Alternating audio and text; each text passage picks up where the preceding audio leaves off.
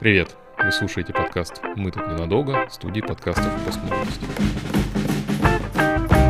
Я не согласен, что вратарь — это плохо. Я всегда вратарем в детстве был. Ну, это объясни моим друзьям в пять лет. У тебя большая привилегия самому себе придумывать клички. Потому что у нас было нельзя в столовке только э, две вещи делать. Курить и играть в карты. Заниматься сексом можно было? Наверняка. Если не курить в этот момент. Этот выпуск получился слишком длинным, поэтому мы решили разделить его на две части. Сейчас представляем вам первую часть. Нам тут в выпуске приходится говорить о наркотиках. Наркотики — это говно. Не надо их употреблять, вы все умрете. Всем привет! Мы снова здесь собрались старым составом со Степаном и Фаилем. Это первый выпуск, мы тут Да. ненадолго. После небольшого перерыва в несколько недель. А, сегодня попробуем провести немного в другом формате этот выпуск. Попробуем посмотреть на СДВГ со стороны врача-психотерапевта, правильно же это называется? Психиатра. Психиатра-психотерапевта, который, в принципе, может провести диагностику этого. А, Ну, дальше я, наверное, Степану отдам И Слово. подвести итоги. подвести итоги. Ну да, мы же к этому шли. Потому что нас же интересовало, как выглядит СДВГ, как выглядит СДВГ со стороны тех, у кого оно есть, как оно выглядит с тех, у тех, для тех, кто живет с теми, у кого СДВГ. А теперь посмотрим, как оно выглядит для врача, психиатра, психотерапевта. Окей, тогда сегодня мы с Андреем и Фейлем поговорим про то, э, как э, СДВГ проявляется у них и есть ли он у них вообще. А для того, чтобы это сделать, мы поговорим о том, как- какие у них есть проблемы с э, вниманием, с гиперактивностью. А, Мы делали это уже в прошлый раз, но сейчас делаем это, наверное, чуть более организованно, чуть более систематично. А, И пройдемся в том числе по тем критериям, как я в прошлый раз уже говорил, и говорили еще и после меня, да, есть определенные критерии, а, 9 штук в невнимательности, 9 штук в гиперактивности, всего 18, соответственно, будем подсчитывать, у кого наберется больше, и у кого здесь все-таки есть СДВГ, у кого нет, и у кого это проявляется больше. Вот, насчет приза пока еще не придумали, но я думаю, что-нибудь сделаем. Да, надо будет придумать. Чемпионат у нас будет. Да. Да, чемпионат по СДВГ, да. Выигравший пойдет бороться с боссом СДВГ. Выигравший, я думаю, не дойдет до конца и уйдет делать другие дела. А босс будет дофамин выделять воздух прям вокруг себя? Итак, а, расскажите а, о том, как сейчас конкретно в данный момент времени, да, на протяжении последней там недели, двух, месяца, а, как у вас вообще проходит жизнь, как вы делаете свои дела, как вы делаете работу, что вам мешает в этом, что вам в этом помогает. Сложно. Ну, во-первых, из того, что как это происходит, ну, как, как дела делаются, очень неоднозначно. Либо есть у меня нормальное физическое состояние, когда я на каком-то там злости, не злости, на какой-то энергии, вот, которую я могу подхватить, могу взяться за какие-то задачи. Причем это не факт, что легко работает. Могу взяться не за все. В основном это через силу. Типа, надо сделать, делаю. Вот. Это такой момент. Из э, как нелегко это бывает. Ну, то есть тебе не хватает чего? Э, Вовлеченности, наверное, не знаю, как это назвать. Ну, если я делаю задачу, хочется от нее получить какую-то обратную связь, ну, эмоции какие-то. Обычно это типа пресная какая-нибудь херня. Ну, я такой типа, «Бля, я не могу это делать. Ну, и какое-нибудь время я там прокрастинирую, борюсь, что-нибудь, потом найду момент, либо когда уже надо делать, ну, типа, пора. Иначе, либо, либо скажу, что я точно это не буду делать, что меньше возможно, возможно происходит. Ну, то есть сейчас твоя жизнь состоит в основном из задач, которые тебе не очень интересны. Слушай, есть те, которые привычные, наверное, ну там игротеки, допустим, я провожу, для них мне не требуется какого-то ресурса. Мгм. Ну, то есть они такие настолько типичные, что я уже на- к ним привык как к части своего графика. То есть они не- ощущаются как работа. Мгм. Вот. Хотя бывают моменты, когда мне тяжело от людей, э, перегруз, что вот я сегодня не хочу общаться с большим количеством людей, Мгм. а это там типа 10-15 человек, это все равно дофига. Но это реже. А, а вот какие-то специфичные задачи, там что-то написать, что-то там сделать, э, продумать. Креативные задачи вообще жесть. Если не лежит, то не себя не заставить. Мгм. То есть написать какой-то текст, когда ты не можешь, ну, у тебя нету какой-то такой идеи, которая хотя бы там чуть-чуть горит, там внутри тебя, что ты такой, вот это я хочу куда-то выложить из себя в текст. И если это, вот этого нет, заставить невозможно. То есть оно не возникает просто потому, что я захотел. и все. А если ты все-таки вот взялся за это и начал делать, тебе продолжать это легче, чем начинать? Или вот ты на протяжении всей вот этой работы чувствуешь, Обычно что тебе все равно прикладывать усилия? Все равно усилия. Если я вот в процессе где-то что-то зацепил, я такой, типа, начал ковырять, и такой, о, вот это я забыл, а на самом деле вот это меня цепляет. И тогда вот за это можно зацепиться, раскачать. Но Мгм. у меня такое было, что я там писал текст, я такой, типа, окей, я не могу ничего, у меня нет, нет идей, про что я хочу написать. Окей, я вот выбираю вот это и пишу про это. Ну, типа, я еще с психотерапевтом своим разговаривал, он говорил, ну, там, типа, не можешь сделать, ну, попробуй там три разных способа хотя бы чисто, чтобы по- пораскачать себя. Я там написал так, написал так, написал так, ничего. Я такой, не, ну это, это говно, я это точно никуда не выкладывать, не писать не буду, это все, типа, я сегодня больше не сажусь. Ну и все. А мотивация-то на это у тебя есть? На что? На то, чтобы делать вот эти вот вещи, которые тебе не очень все-таки С получаются? мотивацией сложно вообще. Вообще сейчас в последнее время такое, мотивация это такое очень что-то призрачное. Я иногда не Мгм. понимаю, зачем я некоторые вещи делаю. Потому что вроде как они иногда вставляют, а иногда типа вообще ничего не дают. И ты такой, блин, а может это вот те самые вещи, которые вставляли в прошлом, но уже больше не вставляют, а я их по инерции делаю. Вот, это очень сложно. Ага. Одно отделить от другого. Мотивацию все время приходится искать в какой-то определенный момент. Ну, то есть нету какой-то там великой мотивации, что я делаю это ради чего-то. Ага. То есть глобально тебя не двигает что-то, это скорее какие-то более, Да. более мелкие приземленные задачи, да, которые Мгм. идут одна за другой. Да. Фаиль, а как у тебя э, дела в последнее время идут? Вот ты говорил до этого не под запись, что есть сложности, в том числе с работой, да, с выполнением тоже каких-то задач. Ой, да, последний месяц очень тяжелый в плане загруженности. А, В первую очередь из-за того, что я это все дико прокрастинирую. Есть как бы дела моей основной работы, вообще неинтересные, мало мотивирован- мотивированные, кроме как фиксированные зарплатой. Есть а, дела сторонних проектов, которые мотивированы часть деньгами, ну или как наш проект, мотивированные просто интересом сделать хорошо. Вот, они, они более, их более интересно, понятно, выполнять, но при этом как бы на них времени не так много, потому что я не могу именно работе заниматься. Все это пока накапливается, я пока как-то без отдыха все это делаю. А, получается, что тебе сложно выполнять те задачи, которые есть сейчас, и они накапливаются как снежный ком, их становится все больше и больше, и разгрести этот ком становится тоже все сложнее. Потому что на это требуется, опять же, больше сил, больше какой-то мотивации, больше заряженности, а ее надо откуда-то брать, а брать ее довольно сложно. Да, есть такое. Мгм. И у них вознаграждение за все эти задачи, они все какие-то сильно отложенные. Мгм. А хотелось бы здесь и сейчас получать Да. награду за то, что ты Ну, делаешь. я, собственно, и получаю от всяких, не знаю, просмотра ютубчика. Мгм. То есть для тебя вот циферки — это уже награда. Не-не-не, просмотры, в смысле, смотрю YouTube. А, я думал, ты проговоришь про просмотры этих А, прекрасных не-не, подкастов, например, прослушивания. Не, ну это, конечно, тоже, да. Это качественный дофамин, а я что-то в последнее время на некачественный подсел. Ж- есть джанк-фуд, а есть джанк-дофамин. Да-да-да.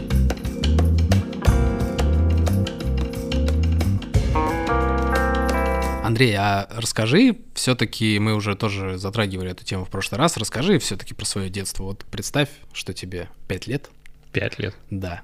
Ну, а что рассказать? А каким ты был ребенком? Как бы ты себя тогда характеризовал? А что тебя тогда радовало, что напрягало, что беспокоило? Э, Ну, настолько сложно вспомнить. Э, Каким был, можно попробовать. Во-первых, потому что я мог играть условно там один сам с собой на протяжении, ну, целого дня.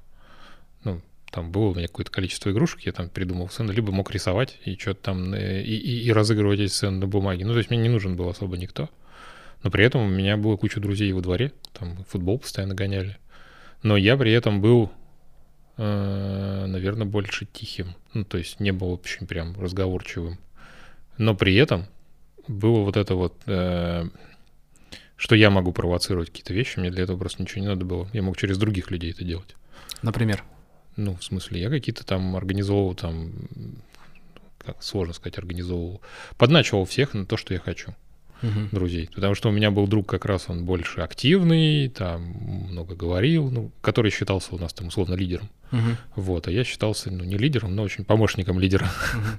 Вот, и я как бы какие-то вещи через него это все проводил. Такой бета-самец. Ну, что-то такое, типа, я просто делал то, что хотел, я не любил прям как-то ярко выделяться при этом. Ага. То есть мне не хотелось много внимания, но мне хотелось то, чтобы все делали то, что я хочу.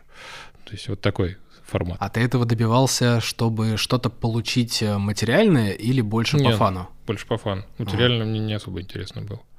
Там из разряда, как мне, я не любил там всякие там шоколадные конфеты мама, которые покупала, я любил какие-то леденцы простые. Обычно ко мне друзья приходили жрать все конфеты. Вот, но мне как-то это не особо парило. Ну, то есть не было какой-то привязанности к вещам. Мне больше эмоции интересны были. Мгм. А все-таки тебе больше комфортно было проводить время в компании одному или, ну, это плюс-минус э, половина была времени? Наверное, половина, потому что Ага. много времени в компании проводили, потому что я помню, с друзьями дофига времени проводил. Но перед, ну, и либо это было в разных возрастах, потому что, ну, и когда я один проводил время, это я больше был, как-то, мне кажется, меньше. Ну, то есть, там, чем ближе к школе, тем больше я в компании проводил время. Скорее, там какая-то со- социальная вовлеченность, не можешь спрятаться от друзей, которые к тебе приходят. Там же нету сотовой связи, тебе не могут позвонить, и ты трубку не возьмешь. К тебе придут домой, мама такая, да вон он в комнате сидит, иди и общайся. Да, или под окном кричат, выходи. Да, учитывая, что я на первом этаже жил. Это же не особо сложно. Да нет, тогда это же советская Россия, можно было зайти куда угодно, как бы Мгм. без проблем. Никто особо тогда, по-моему, двери не закрывал, это маленький поселок. Домофонов не было. Да, ну вот, поэтому, как бы, тем более, что мы играли прямо в моем дворе. Вот. То есть, что это никаких сложностей не вызывало. Ты выходишь, и ты уже как бы среди всех знакомых своих. Вот, пожалуйста. Но разговорчивым ты не был, как ты говоришь. Разговорчивым нет, скорее не был. Мгм. То есть я не прям, чтобы такой не общался, но не из разряда людей, которые прям вот готовы говорить, говорить, говорить. Мгм. И предпочитал а, больше все-таки какие-то более спокойные активности, чем подвижные игры. Э, Нет, я очень любил футбол. Ага. В футбол мы играли там, мне кажется, вообще постоянно. Чем мы еще? Лазали по деревьям. Это вообще Лапту. постоянное было. А? В лапту играл. Не. Я в лапту пытался играть один раз в деревне, так и не понял, как эта херня работает. Мы один раз попробовали, такие, окей, мы пробовали играть в лапту, достаточно. Вот. А, Ну, в общем, много там. Деревья перелазаны были все во дворе, куда-то мы еще там бегали, всякие там эти, ну, не за гаражи, но как-то там исследовали весь поселок небольшой. Надо было везде залезть, аэродром, за- закрытая территория, все дела. Надо то, что было слазать, посмотреть на самолеты. Вот это как. В, не- Вот. в неприятности не влипал, пока залезал на закрытой территории. Слушай, Да нет, что-то нас не ловили. Один раз где-то... Я вот не помню, где-то я вот помню, что нас поймали, но ничего страшного не было. За шасси цеплялись. Нет, настолько близко не... Ну, слушай, я, во-первых, у меня отец был тем, кто ремонтирует самолеты, я весь внутри самолет весь облазил, так что никаких проблем с этим не было. Но, типа, это стоящие самолеты, которые на ремонте, там, условно, на обслуживании. А, типа, там можно было к взлетке куда-нибудь пролезть, посмотреть издалека. Хотя тоже я там, типа, такой, да я же там, типа, и так самолеты видел. Ну, с, с друзьями схожу, почему, почему нет? А когда, допустим, лазил где-то, вот ты говоришь, по деревьям, там Мгм. лазил и так далее, у тебя это хорошо получалось? Да. Никогда там не падал с них? Не, с деревьев не падал. Ага. То есть такой ловкий был парень. Да, вообще без проблем. Я на некоторые деревья залезал, которые в де- там во дворе считалось, что нельзя залезть. Мгм. Типа потом я находил как, и все лазали туда. Ну, то А. есть вот такое вот надо было. Ну и в целом, я так понимаю, что с координацией, с моторикой Всё проблем тоже было, не да. было, учитывая, что ты говоришь, что там рисовал много. Ну, такое рисовал я плохо, но много. Не считал, что я рисую хорошо, но мне было достаточно. Типа, мне нужно там, условно, я какую-нибудь войнушку рисовал, нарисовал с одной стороны, нарисовал с другой стороны, и давай там, типа, вот этот попал в этого, попал вот этот в этого, этот взорвался, нарисуем взрыв здесь, Мгм. здесь кого-то еще. Я так с солдатиками играл, у меня был красный этот пластилин, который я лепил на солдатов, которых там попадали, убили, что-нибудь еще, раскидывал их по комнате. У меня потом все было в пластилине кругом, особенно учитывая, что у меня был ковер с ворсом, наверное, сантиметров 2-3. Он медленно превращался в лысый ковер, потому что пластилин из него было не выдрать, его его только выстричь. А проблем-то ты не создавал для взрослых, например? мама считала, что я отличный, спокойный ребенок, вообще идеальный. Вот она считала, что это прям вообще такой вот ребенок и должен быть. Мгм. Она не считала это странным, что я могу сидеть там и несколько часов вообще не вылезать из комнаты. Ну, я говорил в прошлый раз, что она считала, что я плохо слышу, потому что она могла прийти, позвать меня, а я как бы не откликался. И все. У- Ушел с головой. Да, я куда-то провалился там, и все. Фаиль, а расскажи, каким был ты в тот же примерно период времени? А, Это самый сложный вопрос.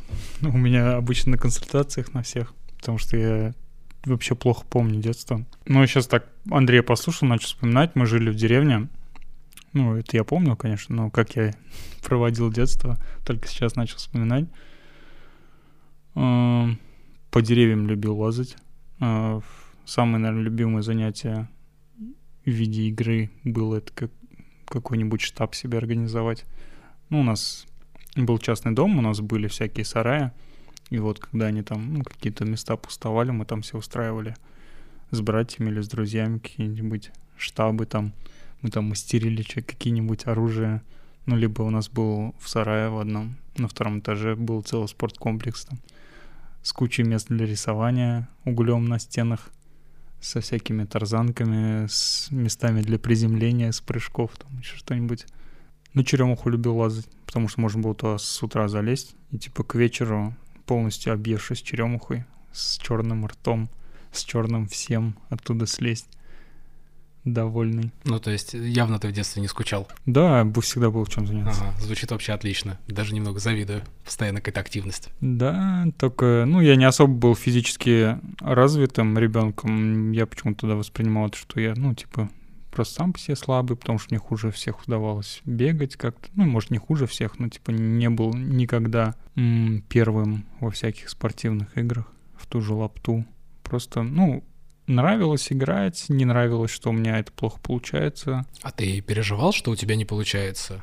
Ну да, у меня как-то всегда с физкультурой было плохо, по, возможно, поэтому даже вплоть до старших классов, вплоть, вплоть до универа я как-то был таким невыдающимся спортсменом. Хотелось быть первым, и ты тяжело переживал то, что ты все-таки не первый, или ты как-то со временем с этим свыкся, перестал беспокоиться на эту ну, тему? Ну, скорее тяжело было, да, потому что ну, не знаю, как-то завидовал ребятам, которые были такие.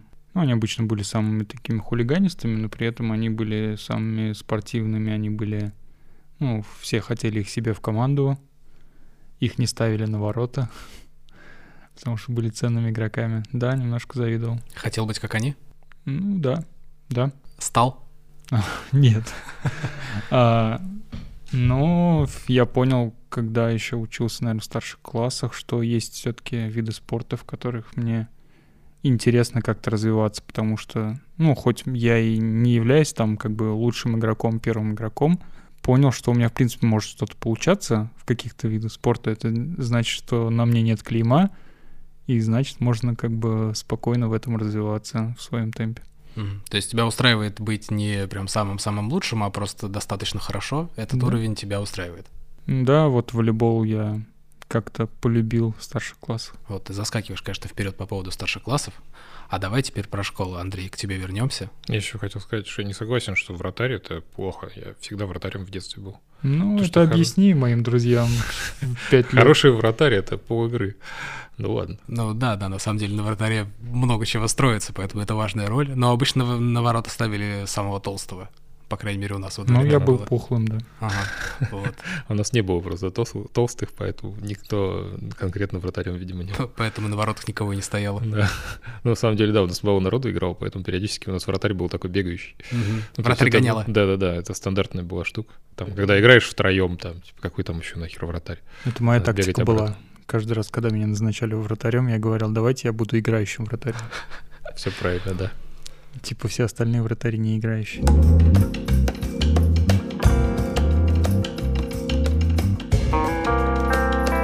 Так, а что про школу?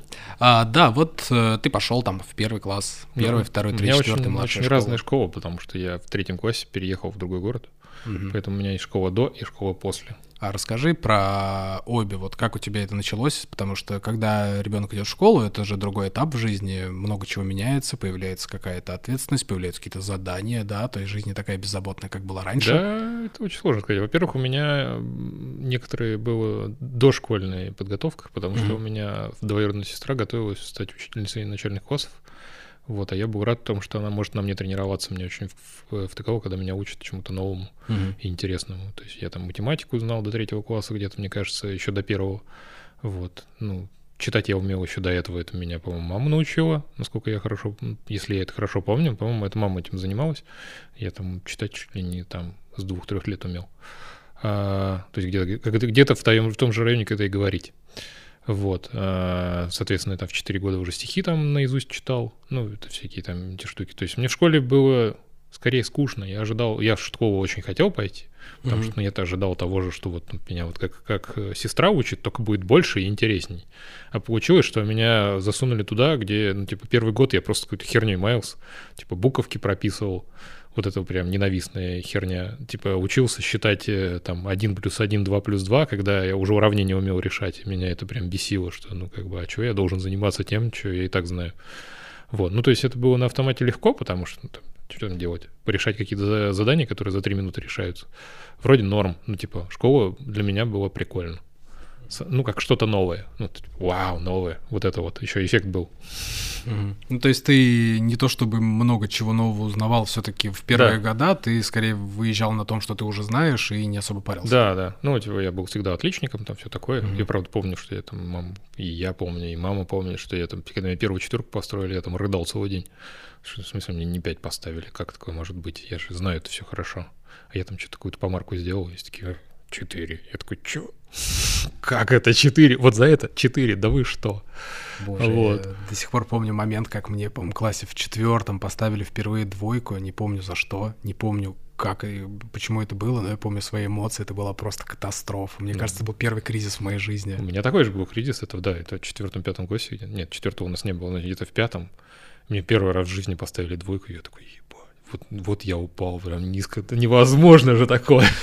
Я Ну тоже да, там, я, да. по-моему, вытер ее вместе со страницей из дневника, вот, и рыдал над ней, вот. Ну, дальше только в дворнике, да, после такого. Да, прям уже кошмар, все, я низко скатился. Мгм. Вот. Но где-то потом меня отпустил, я начал тройки получать постоянно. Но в школе тогда, ну вот первые два класса, первые даже три класса, считай, ну типа я был отличником. Меня просто ну, понемногу это утомляло, ну сама школа. Мгм. Потому что вначале, типа, я очень хотел школу, я получил, там прикольно, там дети, с которыми можно общаться, такой класс, какая-то компания, ну, то есть все равно это какое-то вот прикольное какое-то социальное взаимодействие. Плюс всякие там, типа, тесты на скорость чтения, где надо обязательно всех победить. Какие-нибудь еще херня. Ну, короче, что-то хватало какого-то такого, что вроде как провоцировало на, на интерес. Тогда еще было, блин, прикольно. Вот первые два класса я помню, что меня вот бесил русский язык в плане э, давайте красиво писать. И давайте мы там буквы будем учить. Ну, типа, Скорочтение еще. э, скорочтение нормально. Скорочтение это какой-то там типа конкурс. Нет, ну я не помню, что Бррр. пре- предмет был скорочтение. Я такого вот этого не помню. Я помню, что вот это, э, во-первых, типа первый год ты учишь буквы. Я читать умею. Какие нахуй буквы? И все такие, это А. Я такой, ну, блядь, да, это А. Охуеть информация. Давайте я 45 минут буду слушать про букву А. Ну, как бы вот для меня это было очень тяжело. Внутренний прям конфликт какой-то в этот вот момент был. А, и вот это вот потом, а давайте мы вам зададим задание, вы будете три страницы писать букву А. Одну и ту же, чтобы она была красивой. Я такой, а зачем? Ну, как бы, меня устраивает, как она выглядит, когда я сейчас пишу. Я не хочу ее писать. То есть, ладно, хорошо, там две строчки написал такой, ну вот, наверное, вот это мой предел. И там еще открываешь, а там, а вот тебе еще 20 строчек, которые надо написать. Звучит как наказание из Гарри Поттера. Вообще ужасно. заставляли вот сто Да, раз да. одно и то же писать. Вот абсолютно так же. Я не понимаю, зачем вот заставлять это делать. Или из Симпсона. Потому что ты понимаешь, что Мгм. это какая-то бесконечная... Чем ты дольше этим занимаешься, тем тебе тяжелее от этого. Тем Это больше вот ты прям- ненавидишь Да, буквы. да, да. Пытка вот какая-то в этом есть. А так больше-то ничего там в школе не было сложного. Ну, там какие-то легкие уравнения, какая-нибудь еще херня на математике. Я там не помню даже, что было в этих первых классах на математике что-нибудь серьезное. А с поведением у тебя как было тогда в школе? Я, не, у меня все было хорошо. Примерный был ученик. Да, я примерно. ну, я, типа, я всегда был такой вот прям, я отличник, я хочу быть отличником, я буду отличником. Мгм. Руку часто тянул, чтобы отвечать. Ну, Я- я- наверное, не очень часто, но тянул. Мгм. Ну, я такой, типа, был. Я тогда, у меня, не знаю, какой-то это, сплав был скромности с э, желанием выпендриться. Вот, то есть мне Мгм. нужно было быть правильным, хорошим, но при этом, чтобы меня замечали обязательно. Но так как меня учителя очень любили, я это уже получал. Мне не обязательно было прям руку тянуть. Я такой, типа, и так все. Смотрите на меня, я все знаю. Выпендриться, но не сильно. Да, но выпендриться так, чтобы... А, выпендриться меру. среди, видимо, сверстников, но то, чтобы пиздюлей от, ра- от старших не получить. Вот такой выпендриться. То есть надо быть любимым у старших и среди своих таким самым таким. Но при этом тоже надо было выпендриться так, чтобы тебя где-то не, не изгнали сверстники, то есть из этого общества тоже не выпасть. Ну, баланс. то есть учителя тебя любили, не ругали, никаких Ну, проблем вот в этом, в, плане в не этом было? первые два класса период, там, да. там все было хорошо. Ага. А когда ты переехал? А когда я переехал, во-первых, ну, это была новая школа, в которой надо было там новые социальные связи устанавливать. Я такой, типа, бля, как это делается, я же не знаю.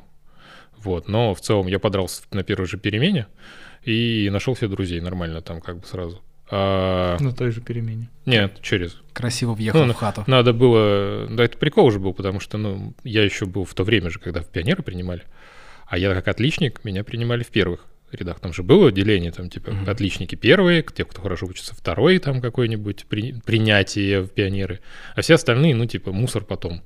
Типа, кто плохо учился там и прочее, вот они там, типа, еще через два месяца принимают их в пионеры. Меня приняли там что-то... Это второй класс, по-моему, был. Нет, третий, третий.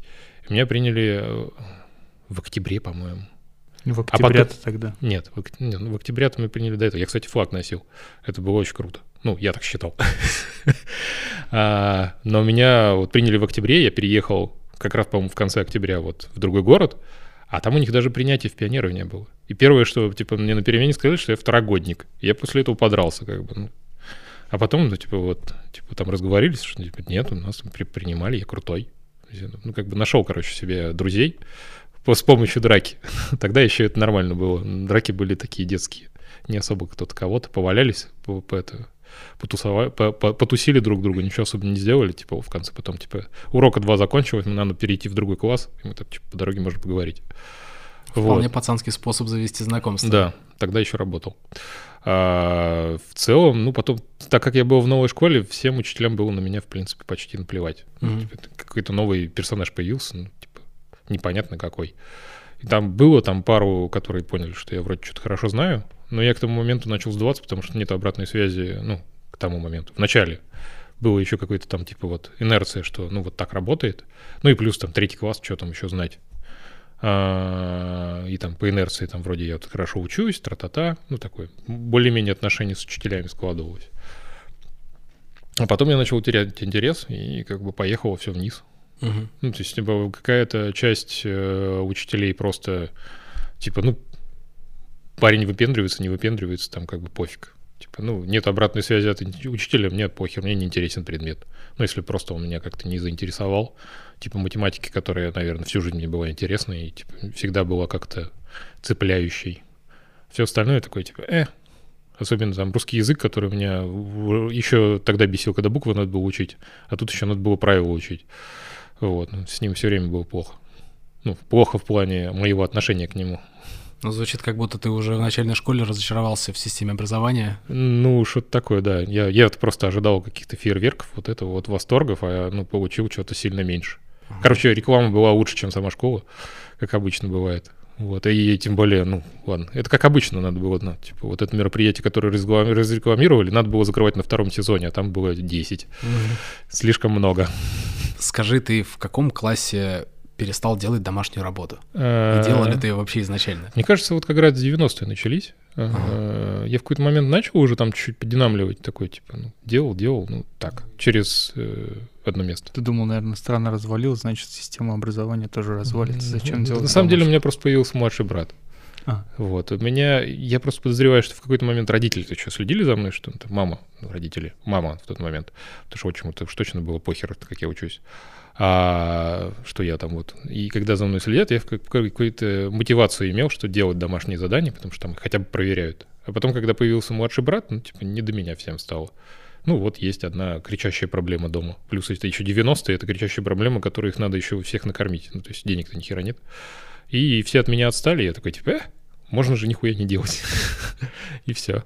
Ну, Получается, этом что поехало всё. углубленно прям ты в школе-то никогда не учился, потому что если первые классы ты выезжал на том, что ты уже знаешь, то потом э, не было даже мотивации даже на это. И получается, Да, да. что ну, ты матема- на это подсобил. я вот э, только на математике ловил какие-то инсайты, ну, что там, когда новые какие-то вещи пошли, я такой, о, типа, прикольно, что-то новое. Типа там поковырялся в этом, такой, типа, а, все, как бы и домашнего уже можно не делать, я уже на уроке разобрался, мне дальше не интересно. Ну, то есть из такого разряда. Физика была муторная, потому что там первые годы физики это какая-то муть, типа прямолинейное движ- движение. Вот вам одно уравнение, которое мы будем решать три месяца. Ну, в смысле, подставлять циферки и по итогу получать результат. И лабораторные, которые вот, вот вам, как написано, сделайте, запишите в эту долбанную табличку. Вот, а и потом это перепишите эту табличку в, по правилам, как надо отчет написать, и принесите обратно на урок. И ты такой, господи, и из этого всего три минуты ты делаешь что-то новое, все остальное там три часа занимаешься какой-то херней. Для меня физика приблизительно так было. Там по два эксперимента какие-нибудь прикольные, которые я такой, вау, прикольно это как работает. А все остальное какая-то херня. Ну, в общем, много чего было. История была прикольная, но у нас историк был классный, он умел рассказывать истории. Ну, историк умел рассказывать истории. Прикольно. На самом деле, это хорошее качество для человека, который преподает предмет, который нужно хорошо рассказать. Он просто классно рассказывал, ну, и сам такой был харизматичный мужик. Любой предмет нужно хорошо рассказать. Ну, слушай, не знаю, может быть, не обязательно.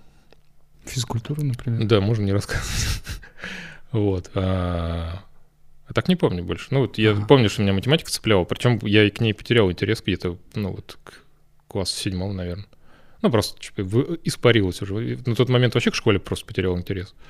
И, наверное, ко всему остальному он сразу начал охладевать. Получается, что большая часть времени на уроках ты либо ловил ворон, либо занимался какими-то своими делами, но особо не был включен в процесс, если это не было прям что-то новое, интересное, либо в плане подачи, либо в плане именно новизны, да, какого-то Ну да, материала, наверное. который был тебе близок. Мне очень сложно, правда, вспомнить, чем я занимался, ну, вот прям вместо урока. Ну, что-то, что... Мог в что учебнике, да, угодно, что-нибудь ковырять, что-нибудь еще там рисовать на полях, какой-нибудь херней заниматься, да. Сейчас-то дети в телефонах сидят, раньше такой Ну, вот, вот не сложно да. было. Я просто и думаю, чем я занимался там 45 минут. Тогда уроки не по 40 были, а по 45. Еще 5 минут больше. Я такой, типа, Усиленно прокрастинировал. ну да, да. Ну, на математике я мог, по крайней мере, там что-нибудь почитать, ну, посмотреть хотя бы примеры, как решаются, там что-нибудь еще. Ну, я на самом деле любил, когда предметы вели, когда что-то новое рассказывали. Ну, по крайней мере, что-то новое иногда можно было уловить, новую информацию, можно за это зацепиться, там что-то. Типа, о, прикольно. А, но не во всем. Некоторые, вот как физика начальная, вот это прям типа, господи, я даже это слушать не могу. А что-то... Ну вот, а когда типа, а давайте мы будем решать какие-нибудь примеры, ты такой, «Не, хер знает. Это будет такое, ра- раз на раз не приходится. Как было все-таки с э, коллективом, с общением с друзьями? То есть вот ты вошел все-таки в новую школу, э, с кровью приобрел себе каких-то новых знакомых, а в целом как было? Принимали ли тебя люди, хотелось ли тебе с ними общаться? На самом деле, удивительно, мне, мне кажется, класс, класса, да. Ну вот в сложившемся немного коллективе, хотя это очень сложно назвать там прям сложившимся, потому что у нас было... э, я приехал в один третий класс, потом, я не помню, в каком-то... В следующем, что ли, году нам решили сделать, что у нас типа три параллельных класса есть АБВ, и надо уже четвертый, потому что слишком много народу. И начали из всех классов набирать людей. Пришли, и там, типа, мы туда ушли с друзьями. Но не со всеми. Вот. Там образовалась новая компания, там как-то все было очень хорошо дружно, а потом школа решила, что, блин, у нас есть... э, Я не помню, как называли. По-моему, они так и назвали, умственно отсталые. Давайте мы сделаем отдельный класс для них. Вот, и начали весь этот класс, который они набрали, начали распихивать обратно. А там прошло по пару лет, и как бы обратно-то уже мы возвращались со всеми другими людьми к другим людям. И как бы ну, кто-то вернулся, а я как бы не смог. Ну, типа, Мгм. Я начал там конфликтовать. Я, меня, по-моему, попробовали в два класса запихнуть. Я по итогу остался в том же, потому что меня пробовали запихнуть в один. Я там поскандалил. Что-то там, и тоже что-то такое дошло, что с классом совсем поссорился, вернулся. По-моему, меня пытались в другой запихнуть, и что-то такие, типа, ладно, пусть остается. Вот, я там доучился, по-моему, до чуть ли не восьмого класса или седьмого. Когда мне сказали, типа, ну, ты если хочешь нормальную школу закончить, чтобы поступать, тебе лучше бы закончить все-таки в другом классе, не вот в этом. И я там, ну, к тому моменту у меня, по крайней мере, какие-то уже связи были в других классах, я где-то прижился. Вот. А так, не, ну вот пока вот этот весь путь был до вот перевода когда дальше, там нормально, почему-то вот всегда отношения хорошо складывались, почему-то у меня вот э, со всеми людьми было какое-то располагающее, располагающее отношение, ну то есть я не понимаю, почему меня люди принимали, Ну, Мгм. типа, там были какие-нибудь хулиганы, для которых я был нормальный, хотя я был отличник, ну, относительно, там, отличники, для которых я тоже был нормальный, я такой, типа, вроде везде как бы, вот со всеми все в хороших отношениях. И с учителем мог быть в хороших отношениях при этом. Ну, то есть, как это все вместе складывалось, я до сих пор не понимаю. Везде свой. Да, я, мне вот это важно было со всеми быть на одной волне. Ну ты старался, чтобы это было, или это само собой получалось? Само собой получалось. Ну, то есть, я не помню прям, чтобы я вот специально что-то делал. То есть цели такой не было? Нет. Мгм. Я еще помню, что меня никогда особо не дразнили там. Меня, у меня клички, по-моему, не было до восьмого класса. Какая у тебя была кличка потом? В восьмом Оксид был. Это я сам себе придумал. А, это У было тебя большая привилегия самому себе придумывать клички, Да, обычно это я, ну, по-другому ну, происходит. как бы условно я придумал так, типа, я там зацепился за слово, как бы, которое совпадало с моей фамилией, ее раскачал, и это все потом на перемене рассказал, все посмеялись и начали меня так называть. Ну, и как бы такой, окей, я же сам себе придумал, почему нет? Вот. А, Мне кажется, вообще у меня с кличками было тяжело, как бы, потому что придумал, если я их не придумал, их нет. Еще б чуть-чуть мог дойти до Оксимирона. Ну, видишь, тогда еще не было это модным. Мог, мог быть Оксимироном раньше, чем Оксимирон. Я думал, он был всегда. Вот, в мое время было по-другому. Мое время был, ну, не знаю. Эдуард Хиль. Вот, я даже подумал что-нибудь из этого. А уроки-то ты когда-нибудь срывал? Нет. Ну, я вот один раз, только когда вот меня перевели в тот класс, э, В, по-моему, был, э, я по, по скандалю, ну, я типа сидел там по одной из парт, меня что-то на- начали сзади подначивать, я начал там, типа, скандалить там условно, мне этим сделал учитель замечание, я просто встал и вышел из, из- из- класса и ушел в свой класс. Это единственный такой прям сорванный урок был. А так нет. А в целом ты вот, например, на уроке, когда тебя требовалось, что ты сидишь и что-то делаешь, ты не то чтобы что-то делал, но все равно оставался на своем месте, не было такого, что ты такой, так, надо выйти прогуляться там, до, до Ну, туалета и назад. Бывало. Ну, редко, но да, бывало, что я, типа, я не могу сидеть. У меня было такое состояние еще, знаешь, типа, с начальных классов, когда я типа, Мгм. сижу и понимаю, что я не могу сидеть. Ну, типа, мне там в позвоночнике начинает вот это какое-нибудь э, ощущение, что надо двигаться. Мгм. Оно редко, но возникает, я не могу сидеть. Ну, типа, либо я это физически борю, и мне больно почти, ну, такое очень неприятное ощущение, оно не проходит, главное. И можно там, типа, а, в туалет сходить, окей, ну, хотя бы что-то сделать. Мгм. Такое было. Но это не очень часто. То есть не было такого, что у меня постоянно. Но вот почему я не помню, у нас просто в этой, в той школе, которая была еще под Новгородом, когда я там жил, ну, до переезда, там типа были на уроках обязательно э, разминки, перерывы. То есть там, я не помню, раз в урок, по-моему, в середине делали разминку. Походить. минутка была. Да-да-да, вот это вот было, и типа это спасало. Ну, по крайней мере, я тогда не помню, что мне было очень тяжело. Ну, тебе нравился вот этот перерыв? Да, Ага. То, То есть есть- как раз и переключиться можно, и подвигаться, и да, дальше да, потом там это было весело, типа все вовлекались, там что-то делали, там условно Ага. какая-то игра. Прикольно. А дальше, ну, типа взрослее это меньше стало проявляться, но бывало. Ну и, естественно, никаких физкульт минуток уже не было.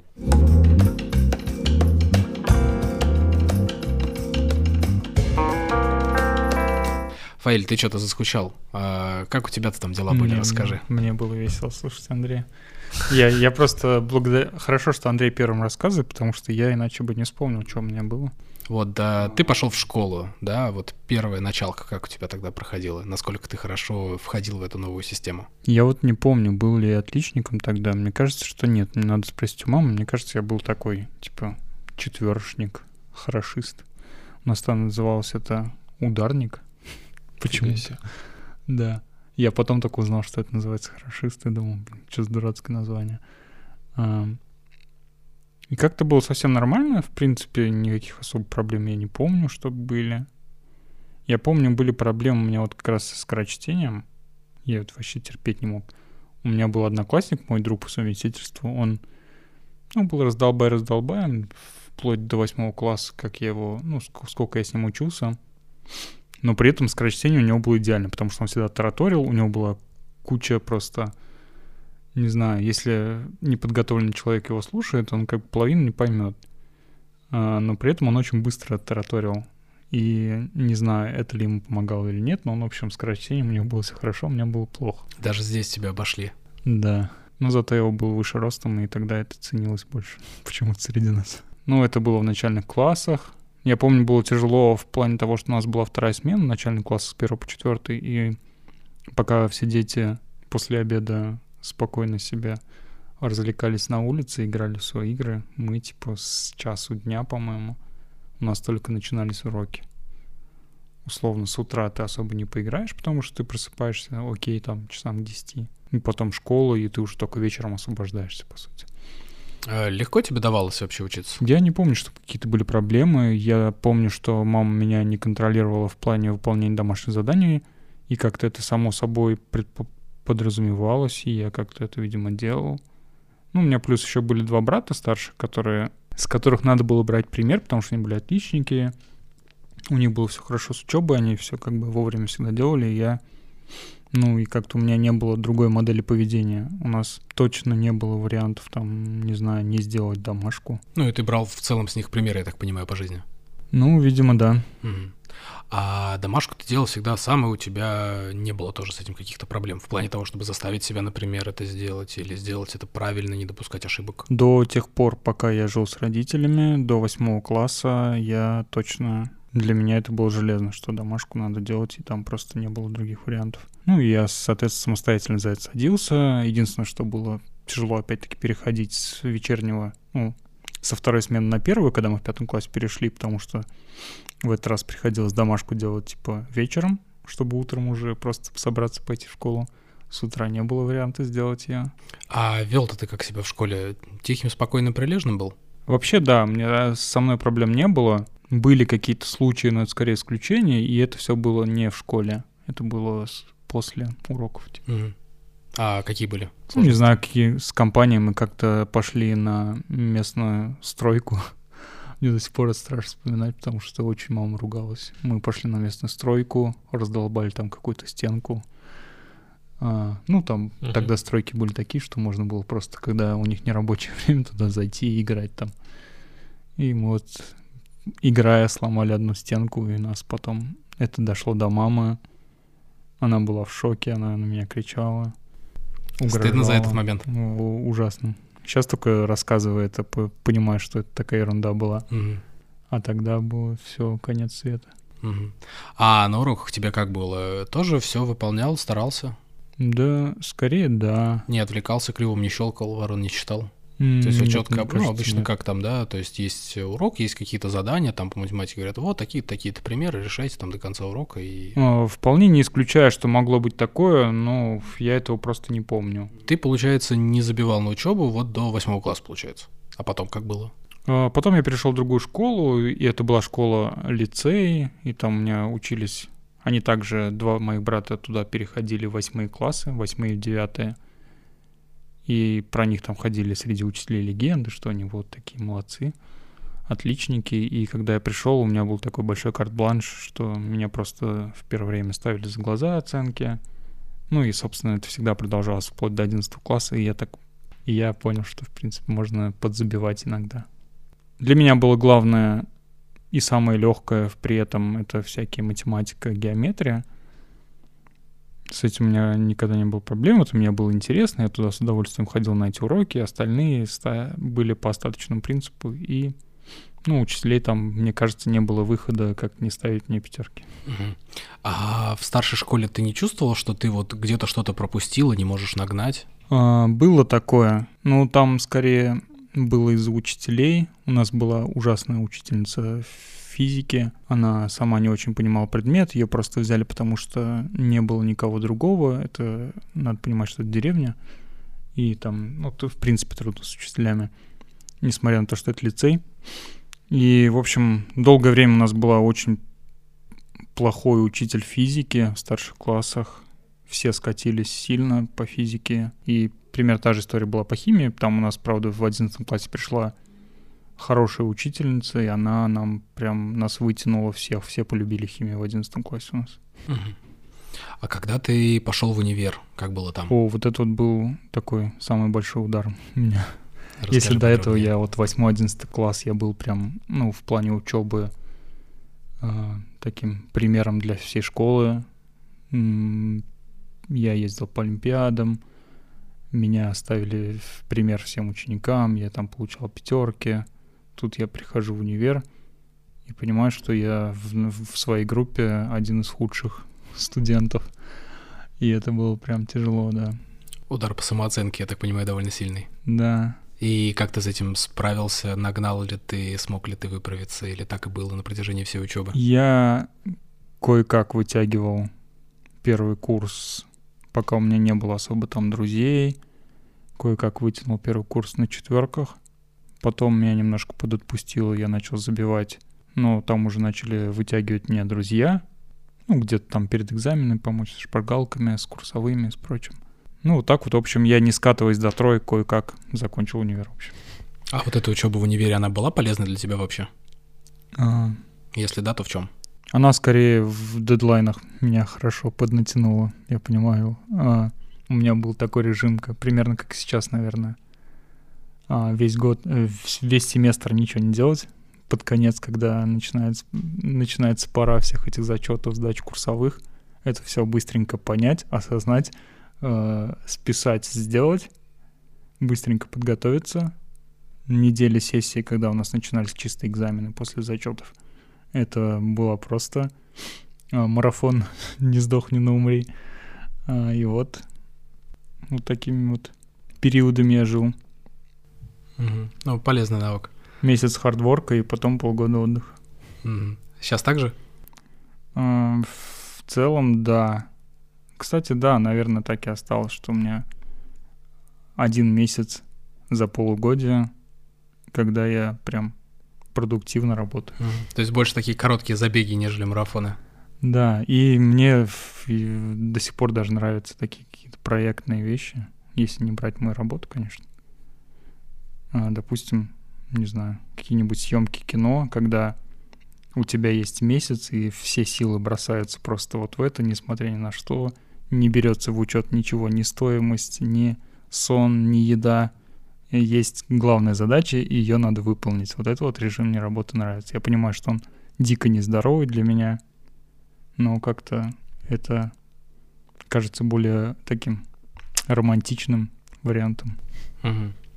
Кстати, про романтику. Э, секс, наркотики и рок-н-ролл. Ты к этому всему как? В э, том же подростковом, в юношеском возрасте? В студенчестве, скорее, да. Угу. Да, это было. Какое-то такое экстремальное поведение, вредные привычки, не самый правильный Всё образ жизни. Вместе. Наркотиков ага. не было, а все остальное было, да. Были, но не у тебя, я так понимаю. А, нет, как-то это, ну не знаю.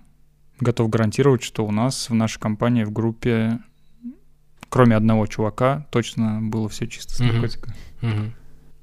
Но был алкоголь, да, я так понимаю. в большом количестве. Угу.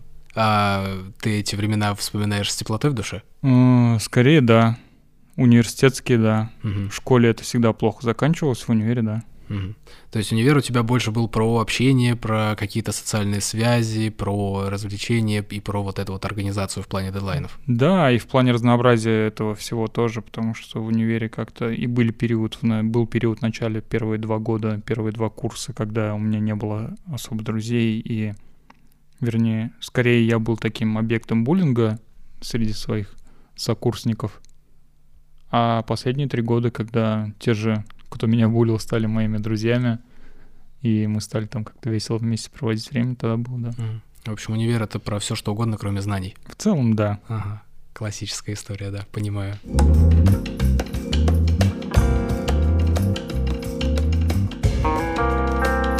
Андрей, как у тебя там было? Расскажи. Где, в универе или еще все в школе? Ну, закончил школу ты, вот, пошел учиться дальше. И Перед окончанием школы у меня было куча приключений. О, расскажи про них. Во-первых, я скатился до, до той глубины, когда уже учиться почти невозможно. Это угу. было уже где-то, ну вот, к девятому классу. Ну, в девятом классе я еще там на тройке вытянул это все.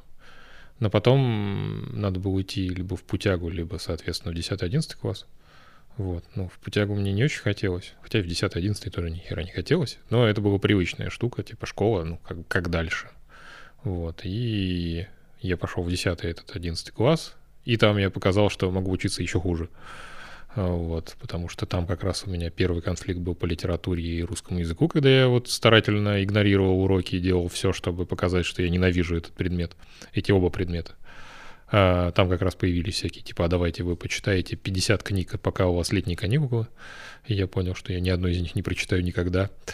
А, а на самом деле, к тому моменту я уже и в математике достаточно много разочаровался. По крайней мере, не в самой математике, по-моему, я вот там типа алгебру прочее еще тянул, ну, потому что там были какие-то новые вещи. А геометрию я начал ненавидеть, по-моему, сразу. Ну, вот эту стандартную первую, которая там Евклидова, прочие штуки. И в 10-11 новую любовь открыл, потому что я ненавидел геометрию, потому что она была слишком простой. А как только у нас трехмерная геометрия стала, я ее сразу полюбил. И, и я стал отличником по геометрии в последних двух классах. А, ну, это такой переход. Физика нам была достаточно простой, ну, вот это все было просто, но я никогда не делал домашние задания, поэтому у меня было из разряда там контрольная 4-5, любой ответ у доски 2. Ну, ладно, 20% из них не 2. Вот, но, типа, пришел, ты сделал домашнее задание? Нет, 2. окей. Потом там, типа, контрольно написал, вроде как средняя тройка вышла. Ну, вроде все хорошо. Вот, никогда с контрольными не было проблем. А, ну, я вот все время надеялся, что меня не спросят про домашние задания, и, по крайней мере, я не всегда двойки получал. А, ну, тогда в тот момент я уже как-то к двойкам относился нормально. Я на самом деле тогда и прогуливать школу начал, потому что там вначале у меня а, из-за того, что родители, ну вот младший брат, они все работали 90-е годы, там типа надо работать деньги, чтобы получать. Меня оставляли с ним периодически во время, ну типа вместо школы. Типа договаривались с учителями, ну там с классной руководителем, что ну вот я не пришел сегодня в школу, потому что сидел с братом. Я начал этим пользоваться. Ну, потому что, во-первых, там, типа, раз, два, три, там, полгода я так сижу, а потом, типа, я не пришел в школу, он такой, ты с братом сидел? Конечно. Окей, все как без проблем. Я начал ходить в школу иногда, такой, типа, не хочу в школу идти, не пойду. Хитер. Вот. А еще у меня был момент, что у меня родители, ну, мать с отчимом почти развелись, и они, мать начала жить в съемной квартире с сестрой своей. Вот мы там жили отдельно какое-то время, а потом они обратно съехались, а квартира осталась, ну, типа, все еще нашей. И у меня не ключи были. Вот я, а это было по дороге в школу. я такой, типа, иду я в школу, и такой, да не хочу, пойду посплю в той квартире, а потом вернусь домой. Ну, то есть раз в неделю я просто не ходил в школу, например. Ну, или там раз в две недели. Ну, то есть периодичностью какой-то просто такой, типа, ну, сегодня не пойду в школу. Слушай, роскошно ты жил для школьника. Захотел Да. в другую квартиру, пошел, Да, пожил но это не там очень денек. долго было, там, на какое-то время она была снята, там, это было, там, не знаю, пару месяцев, наверное. М. Но если я поймал, что, типа, я могу не ходить в школу, я не хочу ходить в школу, ну и так далее. Ну и вот там, типа, было, как раз меня там начали булить в 10-11 классе. Во-первых, я был самым маленьким в классе, потому что я там, типа, ну вот, первые годы там школы, ну, до середины там все росли одинаково, а потом все начали расти, а я нет. У тебя рост 2 метра, каким то маленьким был. Вот тогда я был очень маленьким. Я расти начал, мне кажется, на первом курсе универа, если не позже. А, До этого я был вторым а, с конца в, в классе. А а потом, когда в 10-11 пошел, тот чувак ушел в поднягу, а я как бы остался самым маленьким. Вот У это меня- подстава. Вот, и я, меня там, типа, достаточно... Ну, я, во-первых, и был уже достаточно в себе, это уже там всякие семейные проблемы и прочее, это было явно видно по мне. Меня уже перестали принимать там, типа, в этом, в классе. Я там дружил с двумя людьми, мне кажется. То есть там уже пере- перешел перелом в другую сторону. Я поссорился с учителями с большей частью, кроме там пары, которые меня любили все еще, потому что там, типа, вот математичка меня очень любила, и еще кто-то, по-моему. Типа, они хорошо ко мне относились, знали, что я распиздяй, но, типа, в голове что-то имею. А, ну вот и по итогу по литературе мне пришлось сдавать два экзамена, а, чтобы получить тройку в году. Вот. Потому что у меня была очень железная двойка. А, После этого литературу я еще сильнее ненавидел. Экзамен ты сдал? Экзамены сдал бы на тройку, сдал, как бы получил, ну, типа 2-3-3, тройка. Вот. Но это было там, муторно. Типа, За неделю надо было прочитать три книги, там сколько-то смог прочитал. Булгаков прекрасен, окей, все остальное ненавижу. А, ну вот, из, по итогу из школы я вышел, понимая, что я нихуя не знаю. То есть, типа, окей, типа, мне надо прийти и написать три экзамена вступительных на любую техническую специальность. Это математика, физика и литература. Из из всего этого только я знаю математику. Причем знаю ее очень опосредованно, потому что я знаю только определенные моменты, которые мне нравились. Я, например, тригонометрию ненавидел, потому что там надо выучить формулы. А типа, ну, блин, знать это только выучить, и это знание я ненавидел. Вот когда это логически как-то обосновывается, окей. Как только надо что-то выучить, все, это сразу все мимо меня. А там типа, там треть, это тригономические, тригономет... э, тригонометрические, да, вот эти всякие задачки. И я такой, типа, я не могу их решить. И выучить, главное, я это не могу. Я там садился, там, начинал учить, ну, базовые какие-то я знаю штуки, там, про синусы, косинусы, которые из геометрии, на самом деле, которые, ну, в голове за счет геометрии лежат. А когда это формулы там преобразования, которые, ну, просто формулы, которые надо знать, я такой, блядь, я никогда в жизни это не выучу. Ну, то есть тебе надо понять, а не учить. Да, мне надо было Мгм. понять, потому что учить я их не мог. Я до сих пор их не знаю. То есть я какие-то там базовые вещи запомнил, потому что мне надо было там в институте их быстро и очень часто использовать. Они какие-то в голову отложились за счет частого использования. Все, что надо было просто выучить, я такой, типа, нет, никогда. И поэтому математика у меня тоже была такая. Процентов 60 я знаю, причем некоторые задачи, которые там условно там делятся на задачи на экзамене, вот эти на 5, ну там какие-то сложные самые задачи. А вот эти попроще, я по сложные мог решить, а попроще нет. Потому что, ну, блин, они вот попроще, но не для меня. А, по итогу, ну, я вот пошел в ИТМО и провалил вступительный экзамен. Я сдал, по-моему, на тройку только математику. Ну, На самом деле мог оспорить, наверное, на четверку, но я понимал, что ни физику, ни литературу я точно не напишу. Физика у нас была тоже, вот как у Фаиля, просто у нас учительницы то болели, то меняли, то еще что-то. У нас очень слабая физика была. Мало то, что она мне была неинтересна, ее плохо преподавали, и ну, было ощущение такое, что мы ничего по физике не знаем. А, соответственно, физику я завалил, а когда там, типа, надо написать сочинение по литературе, я такой, окей. Я прочитал из всей школьной программы две книги. Смогу ли я сдать? Ну, конечно, нет.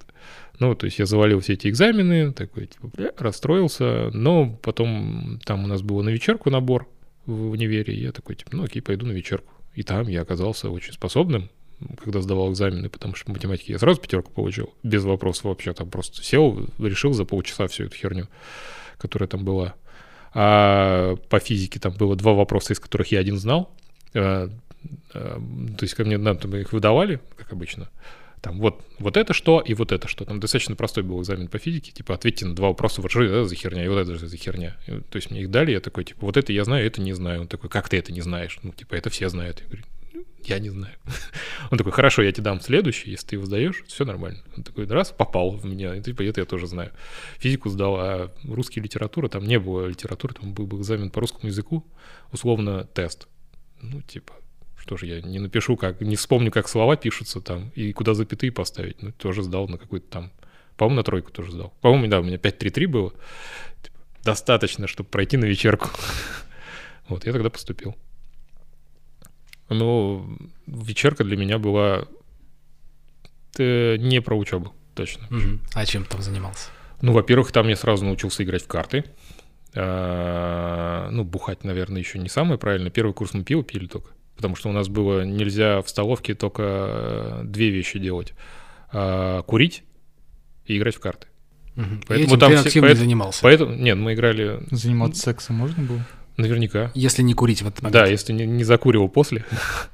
Во-первых, у нас просто бухали все учителя, ой, учителя, преподаватели. У нас э, был большой зал, состоящий из двух условных подзалов.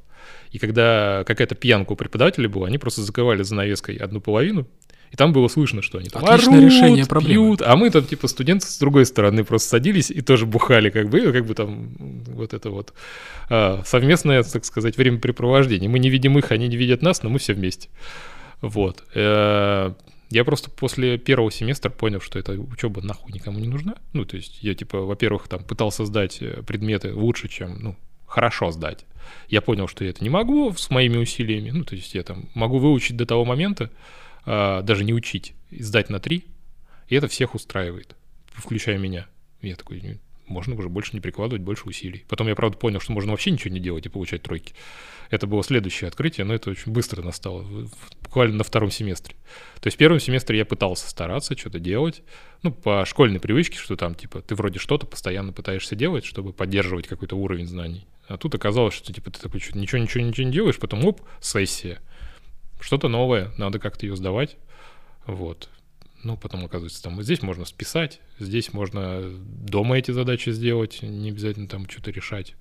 Тут э, можно как-то вообще типа автоматом, правда, с автоматом у меня сложно было. Я, для этого надо было в процессе все время что-то делать. Я такой, давайте не сегодня. а, ну, в целом я как бы сдал, понял, что можно не стараться настолько, можно сильно меньше стараться. И с этим знанием уже по университету пошел, там, вот, то есть второй семестр мы активно играли в карты вместо лекций, а, активно пьянствовали, вместо лекции, потому что тогда еще бухать не запретили. Пиво продавалось прямо в столовке школьной. Ой, в это, да, университетское пиво продавалось.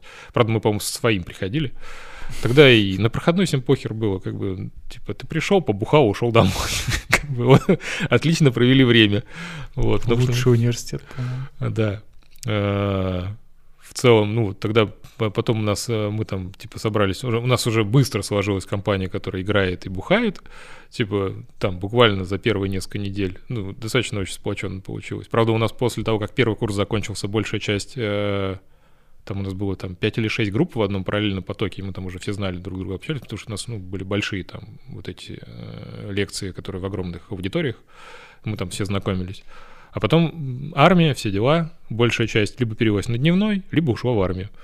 Типа у нас осталось очень сильно мало людей, вот, но те, кто остались, уже остались таким костяком.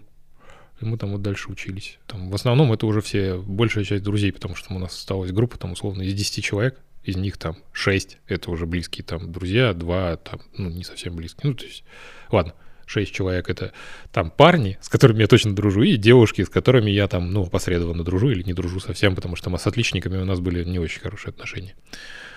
И все. Ну и там дальше понемногу интерес падает, после третьего курса вообще в никуда. Четвертый, мне кажется, я там уже вытаскивал. А, ну и, естественно, я понял, что я могу не сдавать предметы, которые мне не нравятся. Ну, то есть я их не сдаю, меня не выгоняют. Так и я открыл новую часть обучения, что я просто могу забивать хер на то, что мне не нравится, меня не отчислят. Причем я не понимал, почему меня не отчисляют, потому что мне там какие-то моменты уже хорошо набиралось. И я никогда не сдавал долги, которые вот ну, сильно давно были. Поэтому они вот у меня в процессе обучения копились, копились, копились, и в какой-то момент дошли до того, что там, типа, вот уже критическая масса, и я такой, не хочу ничего из этого сдавать, все, я научился, мне достаточно. Ну, то есть, если Фаиль хотя бы один месяц в полгода старался, то ты Нет. не делал и этого. Я вот, вот он, он старался, вот там, типа, сессия, люди mm-hmm. готовятся. Я понял просто, что, а зачем я готовлюсь? Ну, я, ну, во-первых... Я объясню. А, да. У меня была мотивация, я сейчас вспомнил ее. А, если ты сдаешь хотя бы с одной тройкой, у нас так было, стипендию uh-huh. не получаешь. Uh-huh. Если ты на все четверки есть при этом хотя бы одна пятерка, у тебя повышенная стипендия первой степени. А Мне теперь... этого было достаточно, типа, ну, я понимал, что на все пятерки я не сдам.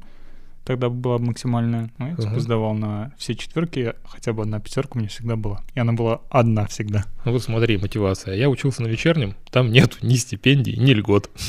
Все, как бы похер, ты учишься и учишься. Я бы тогда тоже так учился. И вот. А я понял, что можно просто не готовиться к предметам, потому что ты учишь, э, что-то там делаешь, стараешься, а по итогу тебе там ну, почти 100% этих знаний не понадобится, потому что там из, там из 30 вопросов на один отвечаешь, и все. А тебе все равно дают время на подготовку, там и два варианта. Либо ты это знаешь, либо ты прочитаешь, пока готовишься. Ну, из шпаргалок. Каких шпаргалок? Мы просто учебники с собой таскали и читали. Ну, то есть нас не гоняли за вот такое хамское отношение, потому что я шпаргалки не писал вообще ни разу. Все время на, на лекциях всегда читал просто учебник.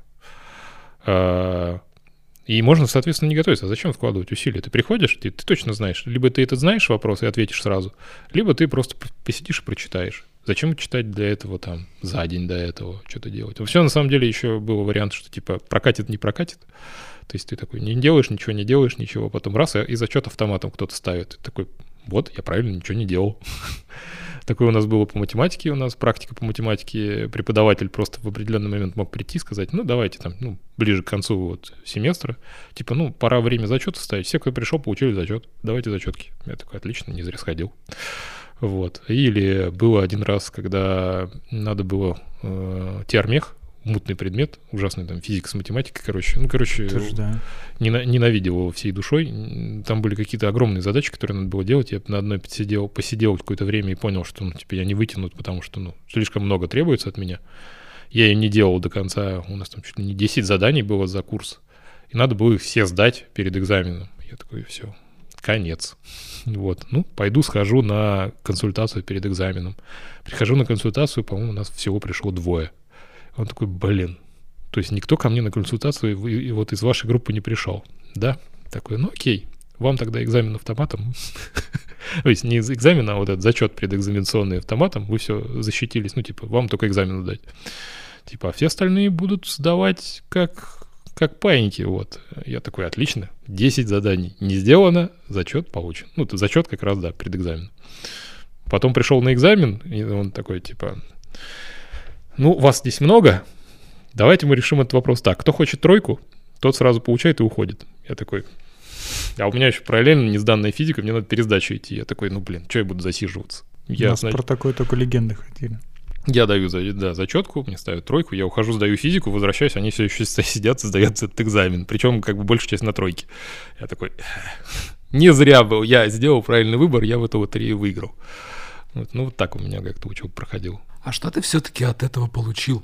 Э, получил в итоге? Да ничего, кроме а, друзей. Чему ты, чему ты научился? Насколько это было полезно, бесполезно? То есть, ну, ты провел, получается, сколько? Четыре года это было, да? Да, я на пятом да. курсе. Ну, то есть я на пятый, по-моему, перешел и перестал учиться. Ага. То есть там или я зашел на него и понял, что от меня хотят, чтобы я сдал долги, и я такой, нет, до свидания. С пятого ты ушел? С пятого ушел. Ага. Вот я вопрос, что я помню, что я с четвертого на пятый точно переходил, но может я уже на пятый и не пошел, потому что считал, что меня все равно числят. Угу. Вот. Или на пятом какую-то часть совсем поучился. Э, Ну, чем это время было вообще полезно для тебя? Было ли вообще? Ничего, кроме, там, по-моему, социальных связей. Ну, то есть у меня вот там были друзей куча, они оставались у меня достаточно долго. Ну, в принципе, и сейчас, но так как это взрослые люди, мы видимся с ними как взрослыми людьми раз в год. Вот, но это были достаточно близкие отношения. Э, А что полезному я научился? Да Ну, ничего. может быть, какие-то навыки, какие-то знания, какое-то понимание Распиздяйствовать, врать, э, делать вид, что я все знаю, вот это вот, по-моему. Ну, это самые бесполезные навыки в моей жизни. Отличная реклама высшего образования. Да, потому что, ну вот, из того я ничего не вынес, мне кажется. Ну, то есть, ну, какие-то знания в плане общих, ну, там, по предметам, там, электроники что-то знал. Ну, я черпал знания из тех предметов, которые меня цепляли. Там, программирование, ну, я его тогда уже знал, там, типа, электро- электротехника, что-то связанное с электроникой предметы, вот такие. Я такой, типа, о, прикольно, буду учиться э, всякая вычислительная техника, которая вокруг там информационной, ну, информатики и логики ее, которые легко давались. Я тоже такой, типа, а, прикольно. Предметы, которые цепляли, я оттуда вынес. Ну, типа, я их хорошо понял, освоил, знал. Мгм. Ну, кроме вот таких специфичных знаний, которые в жизни, ну, не знаю, насколько нужны. Если ты не занимаешься прямо этим, а я прямо этим никогда и не занимался. А дальше твоя жизнь как складывалась после того, как ты ушел? Э, Ну, так как я параллельно уже работать начал, так себе, э, да ничего особенного не изменилось. Ну, то есть мне, мне отпалилось... Я и так-то в универ переставал уже ходить на тот момент. Э, Он просто выпал окончательно из моей жизни. Я уже его прокрастинировал, не всегда ходил на лекции, потому что мне там было неинтересно. Часть людей уже тоже не ходила на лекции, там часть э, группы уже ушла. Остались там те, кто учится, а я такой, типа, «Да, уже, уже теперь скучно туда ходить, зачем? Все начали учиться, конец, ну, там, ближе к пятому курсу, надо уже учиться, уже скоро диплом сдавать, а я-то не хотел. Ну, А учиться. по работе ты чем занимался? Айтишником был, ну и никейщиком. Мгм. И как у тебя это получалось? Хорошо, я компы любил, я тогда это еще с, э, с детства там много этим интересовался, у меня, собственно, только компьютера не было, я много чего про, про это знал, э, очень вовлекался, читал много литературы, и мне была мечта, в принципе, в этом работать. Ну, я шел в этот в универ на программист, наверное, я считал, что я могу быть программистом. Тогда еще какая-то романтика в этом была. А, но так как я не поступил, я такой, типа, ну, я не буду айтишником. А потом мне подвернулась работа там в, айтишном отделе бюджетной организации жилищного агентства. Условно даже не айтишником, а я был оператором копировально-множественной техники. То есть мне на ксероксе надо было бумажки печатать. Ну, у меня был доступ к компам, и типа обещание, что я когда-нибудь стану оператором ЭВМ.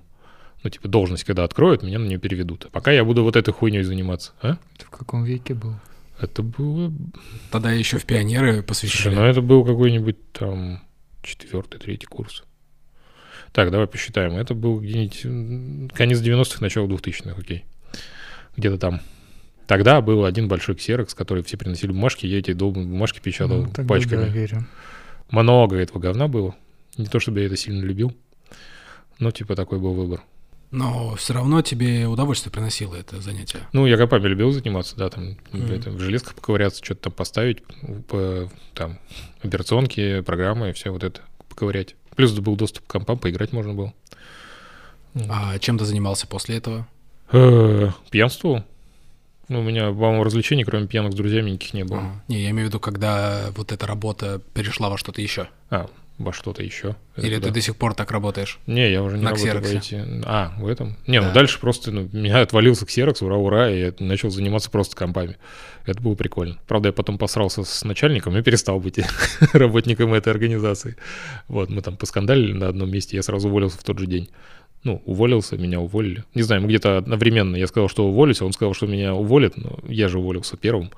Вот, Ты поэтому- победил. Да, я победил. А поконфликтовали вы с чьей стороны это было? А, С его, я на самом деле, он мне там подкидывал периодически какие-то халтуры задачи, а я про нее забыл. Ага. Вот. И он, типа, очень сильно оскорбился на эту тему. Я сказал, да похер. И я такой, типа, еще больше оскорбился. И, в общем, мы разошлись на этом. А Тут важно уточнить, забыл или забил?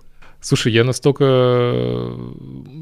Не, не могу сказать, что забил, потому что, ну, забил, да, но я настолько забил, что забыл. Ну, Мгм. то есть я настолько, когда он меня спросил, я даже вспомнить не мог, что он от меня хочет. Мгм. Ну, то есть я там, типа, о, бля, господи, действительно, я что-то обещал. Ну, то Как есть, это типа, сделаем это потом, а Да, да. когда случилось потом, ты уже про это забыл. Да-да-да. Причем Мгм. это было там в промежутке там в один день. Ну, то есть Я, мне были там другие увлекательные штуки, я мог какую-нибудь новую игру поставить, показывать ее всем, типа, или еще какую-нибудь херню заниматься в отделе, ну, потому что у нас, как у любой бюджетной организации, волнами была работа, периодически ее нет, ну, вообще ее периодически совсем нет. Потом ее наваливает какой-нибудь там с администрации прилетает что-нибудь новое распоряжение, или в конце месяца какую-нибудь херню надо сделать. И так тишина, тишина, поэтому каждый развлекается сам, чем может. И я там придумывал всякие себе развлечения, там игры поставить, что-нибудь показать, кого-нибудь потыкать, ну там еще какой-нибудь прикол придумать. А тут типа какая-то задача, сходи, чего-то там посмотри. Я такой, ну, конечно, можно, почему нет, начальник просит, ну, соглашусь. И, и фу, сразу забыл. Не очень интересно было, поэтому сразу вылетел из головы. Ну и как бы и работа сразу закончилась на этом. Потом у меня там куча разных еще работ. Ну, потому что ну, я же не это не учусь, значит, должен работать. Вот. Ну, я еще тогда не с родителями жил, а с тетей в общаге. Ну, то есть мне там не сильно много надо было. А, принципе, я там по работам помыкался, я не помню, настройки поработал, что-то еще поделал, какой-то херней позанимался. По-моему, потом опять вернулся на ту же работу, с которой меня уволил, уволились. Там как-то совпало так. Вот. И снова там работал, но уже инженером, главным инженером, начальником сектора. Вот это. А потом я опять... Ну ладно, там я уже... Там я снова поскандалил, но там я уже не увольнялся. Там уже был между, между отделами скандал, потому что я был начальником одного отдела, начальником другого. Мне он был не начальник, поэтому мы просто поругались и перестали разговаривать окончательно. Ну, вот. Но это такая история. Мне за нее стыдно немного. Потому что я был... Я, во-первых, много э, в жизни копил, когда злость не проявлял ее, а потом периодически взрывался и срался наглухо с людьми. И вот это вот с начальником так и было. Мне стыдно за то, что я не мог ему до этого это сказать, нормальные, как бы нормальные отношения выстроить, а потом типа вывалил все в, единовременно, просто порвал отношения и все. Как-то так. Но потом я ушел на, в другой, в более элитный IT-отдел, в корпоративный уже. Вот. Там поразвивался какое-то время. Первое свое выгорание поймал. Э, не работал потом после этого пару лет, ну, потому что там достаточно... Да, да, это, дослужился до начальника отдела. Э, инженером было все хорошо. Как только я стал начальником, это было ужасный ад для меня. Я, по-моему, полтора года продержался, причем последние полгода, мне кажется, уже совсем выгоревший просто по инерции. Э, уволился оттуда и, наверное, там пару лет там фрилансом занимался. А в чем были сложности на должности руководителя? Э, всякие организационные задачи, которые, ну, вообще никакой отдачи не имели. Это куча общения с людьми, причем общение конфликтного, либо какое-нибудь написание отчетов, инвентаризация, вот это вот всякая вот э, канцелярская муть. Угу. То есть ты а, пытался что-то делать и встречал огромное сопротивление на этом пути? Да, ну я то есть, не мог ничего. Ну, это мне было неинтересно. Ну, mm-hmm. то есть руководить людьми окей, я понимаю, что они делают, но получалось, что окей, они делают задачу, а я ну, как бы огребаю за весь отдел. Ну, то есть не очень интересная мотивация. То есть я понимал, что либо я сваливаю на них, либо я их прикрываю, я предпочитал ну, как-то их там прикрывать собой, но мне не очень нравился итог. А в целом с организаторскими способностями у тебя как? Слушай, ну, отдел работал вполне нормально. Я понимал, что работать не идеально. Ну, то есть мне было не, не, не максимально вовлечься. Ну, то есть мне не было это интересно, поэтому я старался, чтобы оно работало хотя бы хорошо. Ну, то есть не разваливалось, но какие-то задачи я просто постоянно у меня висели. Не обязательно... Ну, у меня было свое понимание задач. Были те задачи, которые я считал полное говно, и я их не делал. Ну, то есть такое вот обычное сопротивление, как бы такое с легким саботажем угу. присыпанное. А какие-то важные нам выполнял. Ну, мне всегда был порыв, типа, сделать их самому, потому что иначе скучно. А начальник, который сам не работает за инженера, ну, такой себе начальник. Вот. Ну, и, в принципе, я из-за этого не продержался там долго. Потому mm что, ну, быть начальником что-то как-то не так романтично.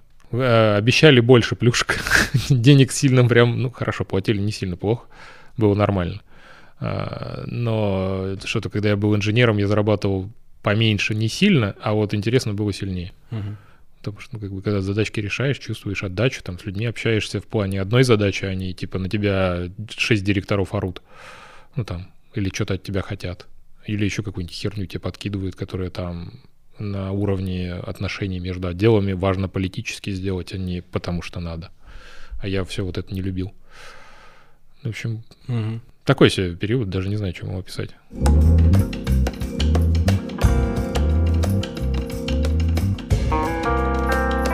Рафаэль, а как у тебя судьба-то развивалась после того, как ты закончил университет? Ну, во-первых, я переехал в другой город сразу же.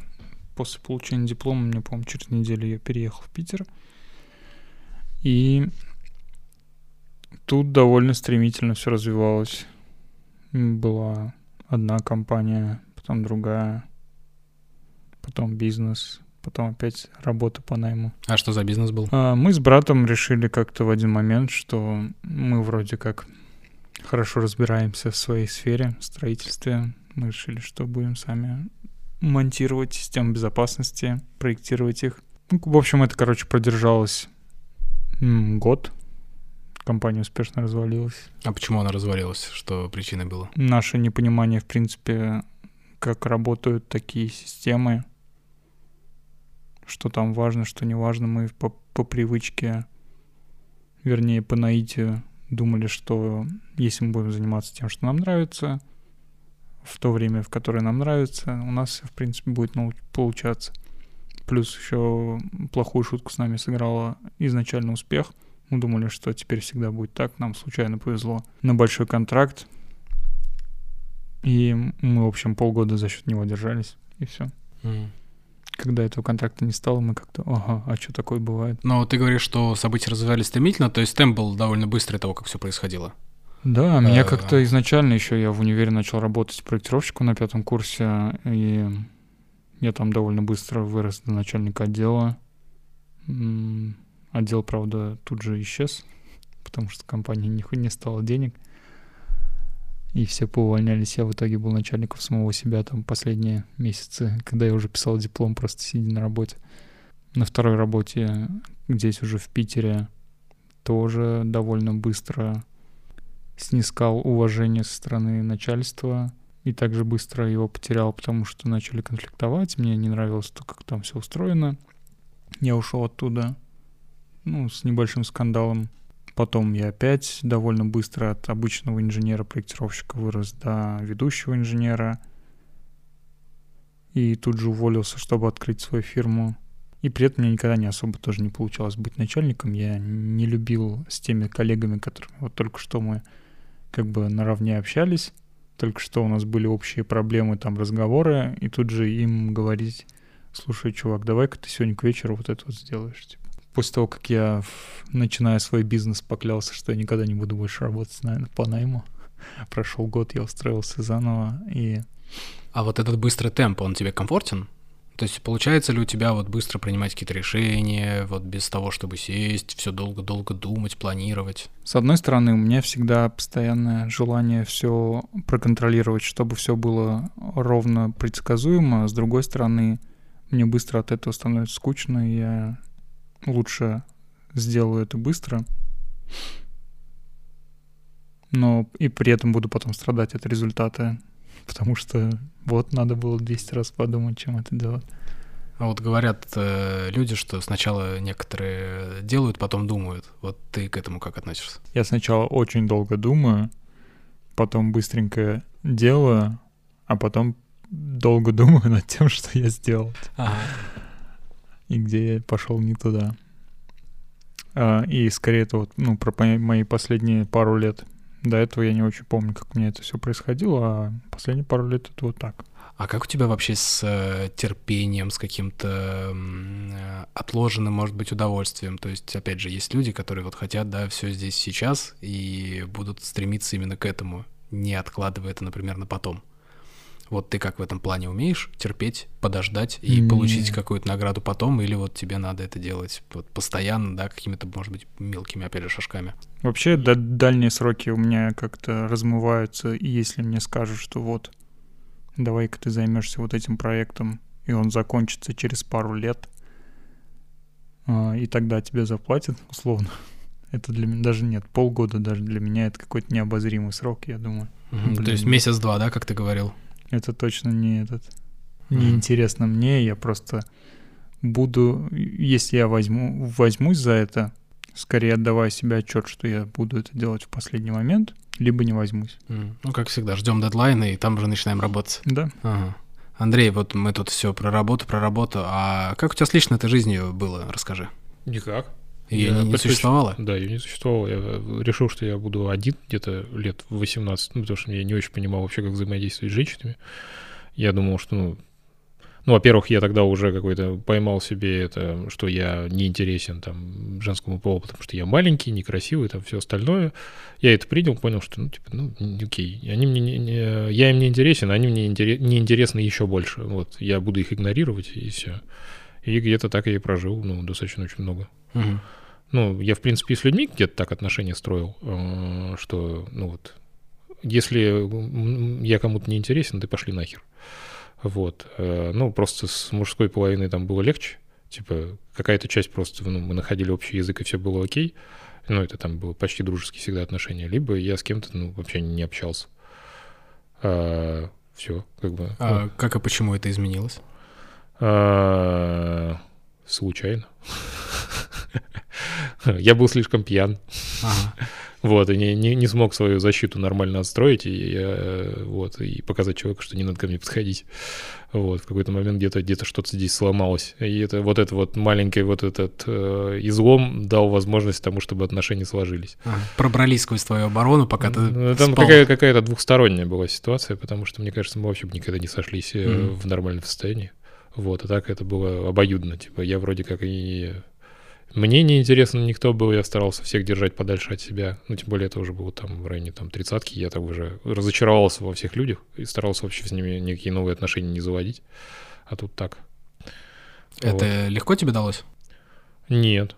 Мне нужно было там, типа, учиться общаться с людьми условно заново. Э, Даже тут не про женский пол. Вообще я настолько разучился контактировать с людьми, как это вообще происходит, что с этим делаешь. Ну, там, вне контекста там общения на работе, общения с друзьями старыми, с которыми уже давно сложившееся общение, а, давно сложившееся общение, которого ты просто придерживаешься, которое уже там 10 лет не менялось. А тут надо вроде как новый человек, там общие интересы, что-то еще узнавать. Ты такой, типа, бля, как это работает, я вообще не понимаю. Вот. Ну, много стресса, потому что я все еще как бы там не верил, что это может быть, не считал, что я недостоин, ну и такие всякие там штуки про себя. А получилось ли у тебя построить те отношения, которые ты считаешь комфортными? Слушай, да, удивительно, но мне кажется, это просто не моя заслуга. Но все-таки это такая вещь, которая делается как минимум двумя людьми. Да, ну, скорее А я где-то какую-то гибкость имел, ну, то есть я не считал, что я во всем прав, ну, вообще скорее наоборот, ну, потому что я считал себя, что, ну, вот я такой недочеловек, ну, не знаю, как это назвать. Ну, я считал себя хуже других, наверное, где-то, что я вот здесь хуже других в этом, хуже других в этом. Поэтому я свое мнение там придерживал точки, что я могу ошибаться всегда. Я всегда в этой позиции там переосмысливал какие-то вещи. Ну, если мне что-то говорили, я такой, типа, блин, наверное, они правы, я что-то менял в жизни. Ну, менял в себе, пробовал, экспериментировал, то есть в этом плане более гибкий был. Поэтому мне было легче там меняться под, э, под какие-то обстоятельства. Ну и там, если с человеком начинал жить, я такой, типа, блин, да, наверное, вот эта херня не работает, давай по-другому. Правда, это скорее сознательно легко было, а вот э, на уровне практики очень тяжело было. Мне кажется, там я, типа, мог идею какую-то принять, а только через пару лет она начинала работать. Ну, то есть такой типа, очень большой лак в осуществлении э, того, чтобы это стало реальным. А сейчас ты также считаешь себя хуже других? Не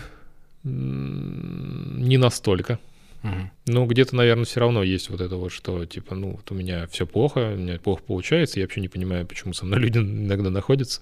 А, вот. а, ну, это какой-то вот этот вот старый флер он остался еще, который Мгм. с 18 лет. Он, он под, э, подушел, не такой давящий, но периодически простреливает.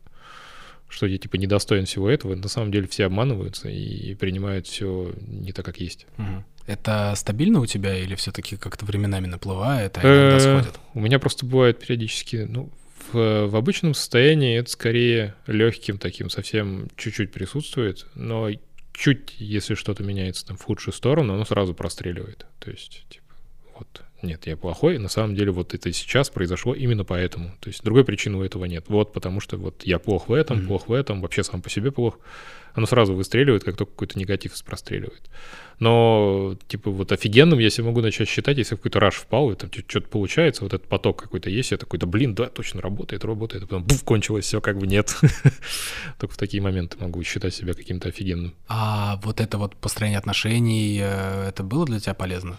Слушай, да, ну вот э, я вообще много научился просто от супруги, потому что, ну, она, во-первых, организованный человек, она много чего делает э, правильно, наверное, ну, вот как, вот как я считаю, что должно было быть правильно. Она может там продумать, сделать что-то. Плюс она научила меня общаться нормально, как бы не, не внутри себя.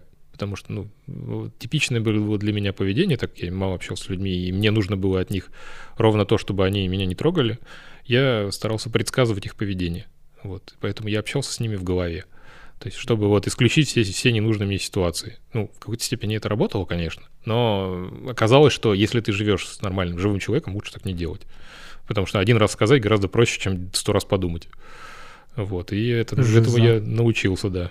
Ну, то есть ты нашел себе человека, который умеет делать все то, чего не умеешь делать ты? Скорее, да, да, да. На самом деле, ну, и, наверное, это основа наших отношений, что я их восхищался в какое-то очень долгое время. Ну, и сейчас восхищаюсь. Просто тогда это было типа, бля, как это возможно? Это, вот так у людей бывает, да? Я так не могу. Побуду с этим человеком подольше, посмотрю, как, как она умеет, потому что это вау. Вот. Все еще вау? Все еще вау. Я все время открываю для себя, что она вот вау, только все время в новых каких-то гранях. Ну, то, типа, я вроде как чего-то узнал, такой, типа, блин, ну, я стал лучше. Типа она такая раз и что-то новое выкидывает. И такой, блядь, как, как она вот все время может это делать так? У меня вот вообще я, такое ощущение, что я такой типа догоняющий, все время стараюсь что-то сделать хорошо. Вот, и такой, типа, ну вот только добрался до того уровня, когда я могу разговаривать с людьми, она там раз и уже там, типа, что-то новое знает, ну, или делает, или вот. Я единственное, что могу, наверное, в себе признать, что я могу легко э, заниматься любой, ну, э, как это вот, когда берут на слабо, вот. Я вот в такую херню очень часто вписывался, потому что, ну, типа, ну, что у меня, чем вы меня можете напугать? Спровоцировать тебя легко. У меня, ну, не, на самом деле не так легко, но я легко провоцирую сам себя. Mm-hmm. Ну, вот если я что-то цепанул, что вот эту херню я там не делал, чего-то, а вот это никто не делал, вот это я могу там, типа, влететь в какой-нибудь в, в такие штуки, поэтому я легко решаюсь, ну, там, вот, побрить бороду, там, поэтому, там, полностью сбрить, хотя я ее не брил с 25 лет. То есть лет 10-15 я ее не брил совсем. Что-то еще какое-то такое вот сделать для кого-то экстраординарное, так, а почему нет? Ну, сделаю эту херню. Для меня не проблема. А вот глядя на себя, на прошлое, на то, что, как все происходит сейчас, ты в целом удовлетворен своей жизнью? Блин, очень сложный вопрос. Ну, то есть, с одной стороны, я всегда вот... У меня была идея давно, что все, что со мной произошло, сделало меня таким, как я сейчас. Но, блин, ну вот сейчас в этой точке я думаю, блин, а вот там то количество страданий, которое было там лет, лет до 25, оно стоило ли того? Потому что там очень было такое жизнь достаточно наполненная только болью, мне кажется. Ну, то есть там мысли о суициде, о том, что смысла жизни никакой нету. Я там, в принципе, доживал по некоторым своим мотивам, а, но жить мне, в принципе, тогда не хотелось. Угу. Поэтому это было такое, ну, очень тяжелое время, я не уверен, что оно прям как-то хорошо сказалось. Ну, то есть оно точно меня сделало таким, какой я есть, потому что, ну, блин, это было очень тяжелое время, когда я там все время о себе думал, о том, кто я, чего я, чего я хочу, чего я хочу от людей, ну и так далее. Но, ну, скорее, конечно, да, но неоднозначно да, наверное, mm-hmm. вот так. А есть ли что-то, что бы ты хотел, может быть, поменять, если бы была такая возможность? Блин, я бы хотел меньше бояться, потому что, ну, я очень много чего в жизни отстраивал из того, что я не буду это делать. Ну, типа, мне страшно, я отказываюсь. Ну, вот такое вот. Mm-hmm. Это вот прям было. Потому что, ну, я много чего отказывался, там, типа, мне нравится девушка, я не пойду знакомиться, ну, потому что она меня точно не примет. Там, типа, я не пойду на эту работу, меня точно на нее не возьмут. Ну, там, вот это я не буду делать, потому что, ну, потому что я научился вот это вот э, делать шаг в никуда, только когда я побыл парашютистом. Вот тогда меня научилось, что типа вот сейчас мы выпрыгиваем, а дальше разбираемся. Вот. Но это тоже такой момент был. Ну, там много-много чего в жизни поменялось. Но поводов для того, чтобы думать, что у тебя не получится, не было или были? Слушай, ну у меня очень много чего не получалось. Ну, вот это как раз совпало с тем периодом, когда меня булили, не принимали, и я вот принимал, что весь мир такой, что он меня просто не примет нигде и верил в это. Скорее нет, наверное, там много чего получилось. Угу. Но у меня очень часто срабатывал вот этот страх, он меня просто сковывал. Ну, то есть, если я что-то делал, я не мог это сделать. Ну, то есть, у меня, в принципе, это в любом случае не получалось, даже если пытался. Потому что я уже был будто вот этим страхом пропитан, и он меня просто блокировал. И я из него выйти не мог. То есть, ну, настолько себя сам загонял, что это реально сбывалось. Сейчас с этим проще? Э, Попроще, но все равно периодически меня прям блочит. То есть я чувствую, как накатывает, и я такой, типа, «Э, ну, тормози, там, типа, надо как-то вернуться, отсидеться, ну, или там проговорить себе, что сейчас безопасно. Ну, вот где-то вот эти точки поискать, какие-то опоры. Мгм. Или хотя бы людей, об которых можно опереться. Поэтому что мне вот, допустим, всегда срабатывает, если куча незнакомых людей, меня сразу в это уносит. Ну, то есть я такой, типа, «А». если есть там пару-тройку человек, за которые я могу зацепиться, и там через них перекачать, ну, которые условно знают кого-то из них, то есть я могу ну, опосредованно как-то это общение выстроить, и все нормально. Ну, не так страшно. А если меня закинуть в компанию незнакомых людей, я там, типа, скорее всего, потеряюсь. Вот у меня так на Хэллоуин ваш было как раз. Да, понимаю. Я на самом деле тоже словил на Хэллоуин, такой, типа, блин, куча, кучу людей, ну, типа, я их знаю, но много из них не близких людей. Мгм. А, ну, ладно, немного, половина. А, и мне, типа, стрёмно, ну, типа, я начинаю такой, типа, а как себя вести, вот эти все штуки, а может быть, побыть тихо в уголке. Ну, Я плюс еще чувствовал себя так средне достаточно в день. Ну, типа, я плохо поспал, рано встал, что-то там, вот это вот, словил вот этот флер, когда себя непонятно как чувствуешь. Ну, такой, типа, мне бы сейчас полежать дома. Вот, а не вот это все. Вот. Хотя, с другой стороны, типа, мы собирали сами как бы людей, которые, с которыми будет комфортно, там, типа, легко, ну, то есть, чтобы не было вот этого вот там ощущения чужого праздника, чтобы это был свой. И вот, наверное, где-то вот к этой мысли я какой-то, какой-то вышел, вышел момент, когда надо было петь. Потому что я такой, типа, бля, я не буду петь, я ненавижу там, типа, вообще, ну, типа, выделяться, выступать и заниматься какой-то херней. Я с детства это ненавижу. Тебе еще повезло, ты пел, я танцевал. Да, да, знаешь, не сильно большая разница. Фаэль, Ну, ты был в костюме, Я понимаю, что тебе, да, сложно было. Кстати, я понял, что два друга в таких ситуациях. Алкоголь и костюм. Вот у меня был только И один. ты взял обоих. Кстати, я отловил, что в маске коня мне легче, потому что меня не видит. Вот, поэтому мне в ней Да, легче да. как-то вот не дистанцию построить, но как-то вот от себя немножко Это, это, делал отдалить. не я, это делал. Да, Не, ну, в смысле, я играю роль, и это, типа, вот это персонаж какого-то, которого я отыгрываю. Мне это делает легче, да. Ну, это, да, механизм психологической защиты как Ну, раз. это срабатывает. Но я вот как раз уже в тот момент, типа, я еще просто вспомнил, что, что у меня в детстве просто мама все время подталкивала, а, иди вот к детям пообщайся, а вот сходи туда, что-то сделай. Я так ненавидел, когда меня куда-то подталкивают, ну, мне страшно, а мне не, не делают легче, а делают, типа, ну, сходи, так будет лучше. Да, блядь, ну, не будет лучше, ну, я не верю. Ну, по крайней мере, мне тогда ощущалось, что меня просто толкают на что-то, что больше опасно, чем полезно. И у меня, видимо, где-то вот это такой вот срабатывает периодический момент. Но мне помогло, что я такой, типа, ну окей, мы собрали здесь людей, с которыми должно быть легко и ну, безопасно, ну, давай пользоваться этим, типа, вроде здесь не должно быть страшно, ну, давай хорошо, вот сделаем сейчас вот эту вот хуйню споем. Если будет плохо, окей, просто посидим в уголке весь вечер, просто там, не знаю, колу попьем. Ну, не получилось, окей, но оправданно. И потом через полгода просыпаться в смысле, блядь, что я тут делал? Вот, Ну, просто на самом деле вот эти вот, типа, а, давай сделаем, бывало, что плохо заканчивались. Ну, в смысле плохо. Просыпался хер знает где, с головной болью, там, с непонятно чем накуролешенным, там, короче. Но это в молодости, когда там было много алкоголя и прочей херни.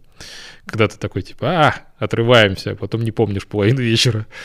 А тормо- а- а- Тормозов не было, когда ты отрывался, я так понимаю. Слушай, ну, вообще, на самом деле, я просто в детстве, в детстве, блин, а, в детстве, ну, я пить начал, мне кажется, лет в 17 только, ну, как бы такой достаточно много старался не делать. Причем у меня был конфликт из разряда все делают это для того, чтобы выделиться, я это не делаю. Все начали пить, я такой, «Пф, вы Не что, делаю, лохи, чтобы, что не ли?» делаю, чтобы выделиться. Да, да, да, вот это у меня был протест, чтобы выделиться среди тех, кто выделяется. Вот. а, И я старался вот с того момента, когда начал пить, всегда какой-то контроль держать. Ну, то есть, чтобы пить и при этом не пьянеть. Поэтому у меня было условно два состояния. Вот это я сейчас контролирую все нормально, ну, очень мутно даже, но контролирую. И дальше меня просто нет. Ну, то есть я просто вырубаюсь. Часто ли было вот это состояние, когда тебя нет? Э, Ну, это нет меня, это я, значит, выключился. Ну, да, да. Я, ну, у меня отношения с алкоголем очень плохие. Э, Я не могу пить много. У меня там условно было там грань где-нибудь грамм 300-400, и все.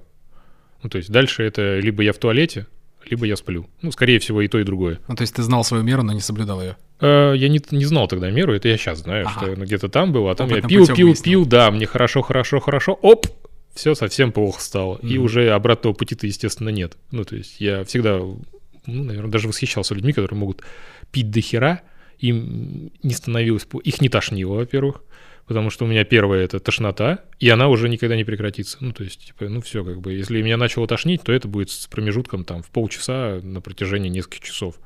И дальше я просто уже вырублюсь от усталости, потому что ну, сколько можно блевать, простите уж. Вот. И поэтому я с алкоголем такой, ну, вначале там все пьют, я пью, тра-та-та, а потом я такой, блядь, я не могу больше так пить.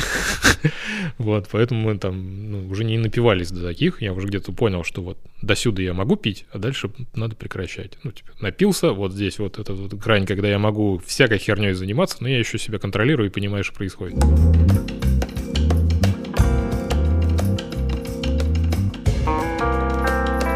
Аэль, а расскажи, как у тебя-то было в плане общения с людьми, в плане общения с противоположным полом, с личной жизнью? А, тяжело. Как и все в моей жизни. Да, я просто задумался тут, как Андрей рассказывает, мне сразу флешбеки вьетнамские. А, что-то похожее? Да-да, все то же самое. Я с каждым разом удивляюсь, сколько у нас с Андреем всего общего. Да, вот я тоже слушаю вас уже два часа и понимаю, что э, два разных человека, а жизнь-то складывалась плюс-минус похожим образом. Um, Если это сложно для тебя вопрос, можешь не Я отвечать. не знаю просто, с чего начать. С друзей. Ну, с друзьями как-то всегда было просто... Ну, в основном находились. У меня не было такого, чтобы прям часто менялись компании. У меня были таких три слома, наверное, когда вот полностью менялись э, друзья при, при переходе с одной школы в другую, потом в универ, ну и потом на работу. С друзьями хорошо, с девушками хуже, тоже, наверное. Отношения романтические можно пересчитать на пальцах двухполого человека. А, и еще останется. Да. Ну, тебе было сложно именно найти какой-то контакт или доверие, или близость вот можно ну, ли определить, в чем проблема была? Неуверенность в себе, плюс еще, как Андрей говорил, что есть вот такой момент, когда у тебя страх все сковывает. И для меня это вот каждый раз было типа прям аж до физической невозможности проговорить какие-то слова. И у меня вот только в последний год, когда у меня началась терапия, у меня была одна большая победа — маленький шаг для человечества, большой шаг для меня. Вот когда это, ну, один первый мой успешный опыт преодоления этого страха без сильных нервов. И это тебе терапия помогла? Да. Один хороший терапевтический пинок. Угу. Но все-таки сложились. Сложи... Были, э, скорее как случайности и все. Угу. А какие мысли по этому поводу сейчас? А, ну, я пока это все скидываю на какие-то, во-первых, на размышления внутри себя, на какое-то свое неправильное восприятие мира, построенное самим собой из случайных каких-то событий, не имеющих отношения к системе ничего, никакого. А плюс, а плюс не знаю что. Не знаю, с противоположным полом мне, в принципе, всегда было легко общаться, даже, наверное, лучше сейчас, чем с э, людьми одного пола, но при этом это общение, если не заходит никуда за рамки дружеских. Mm-hmm. То есть есть какие-то границы определенные? Да. Mm-hmm.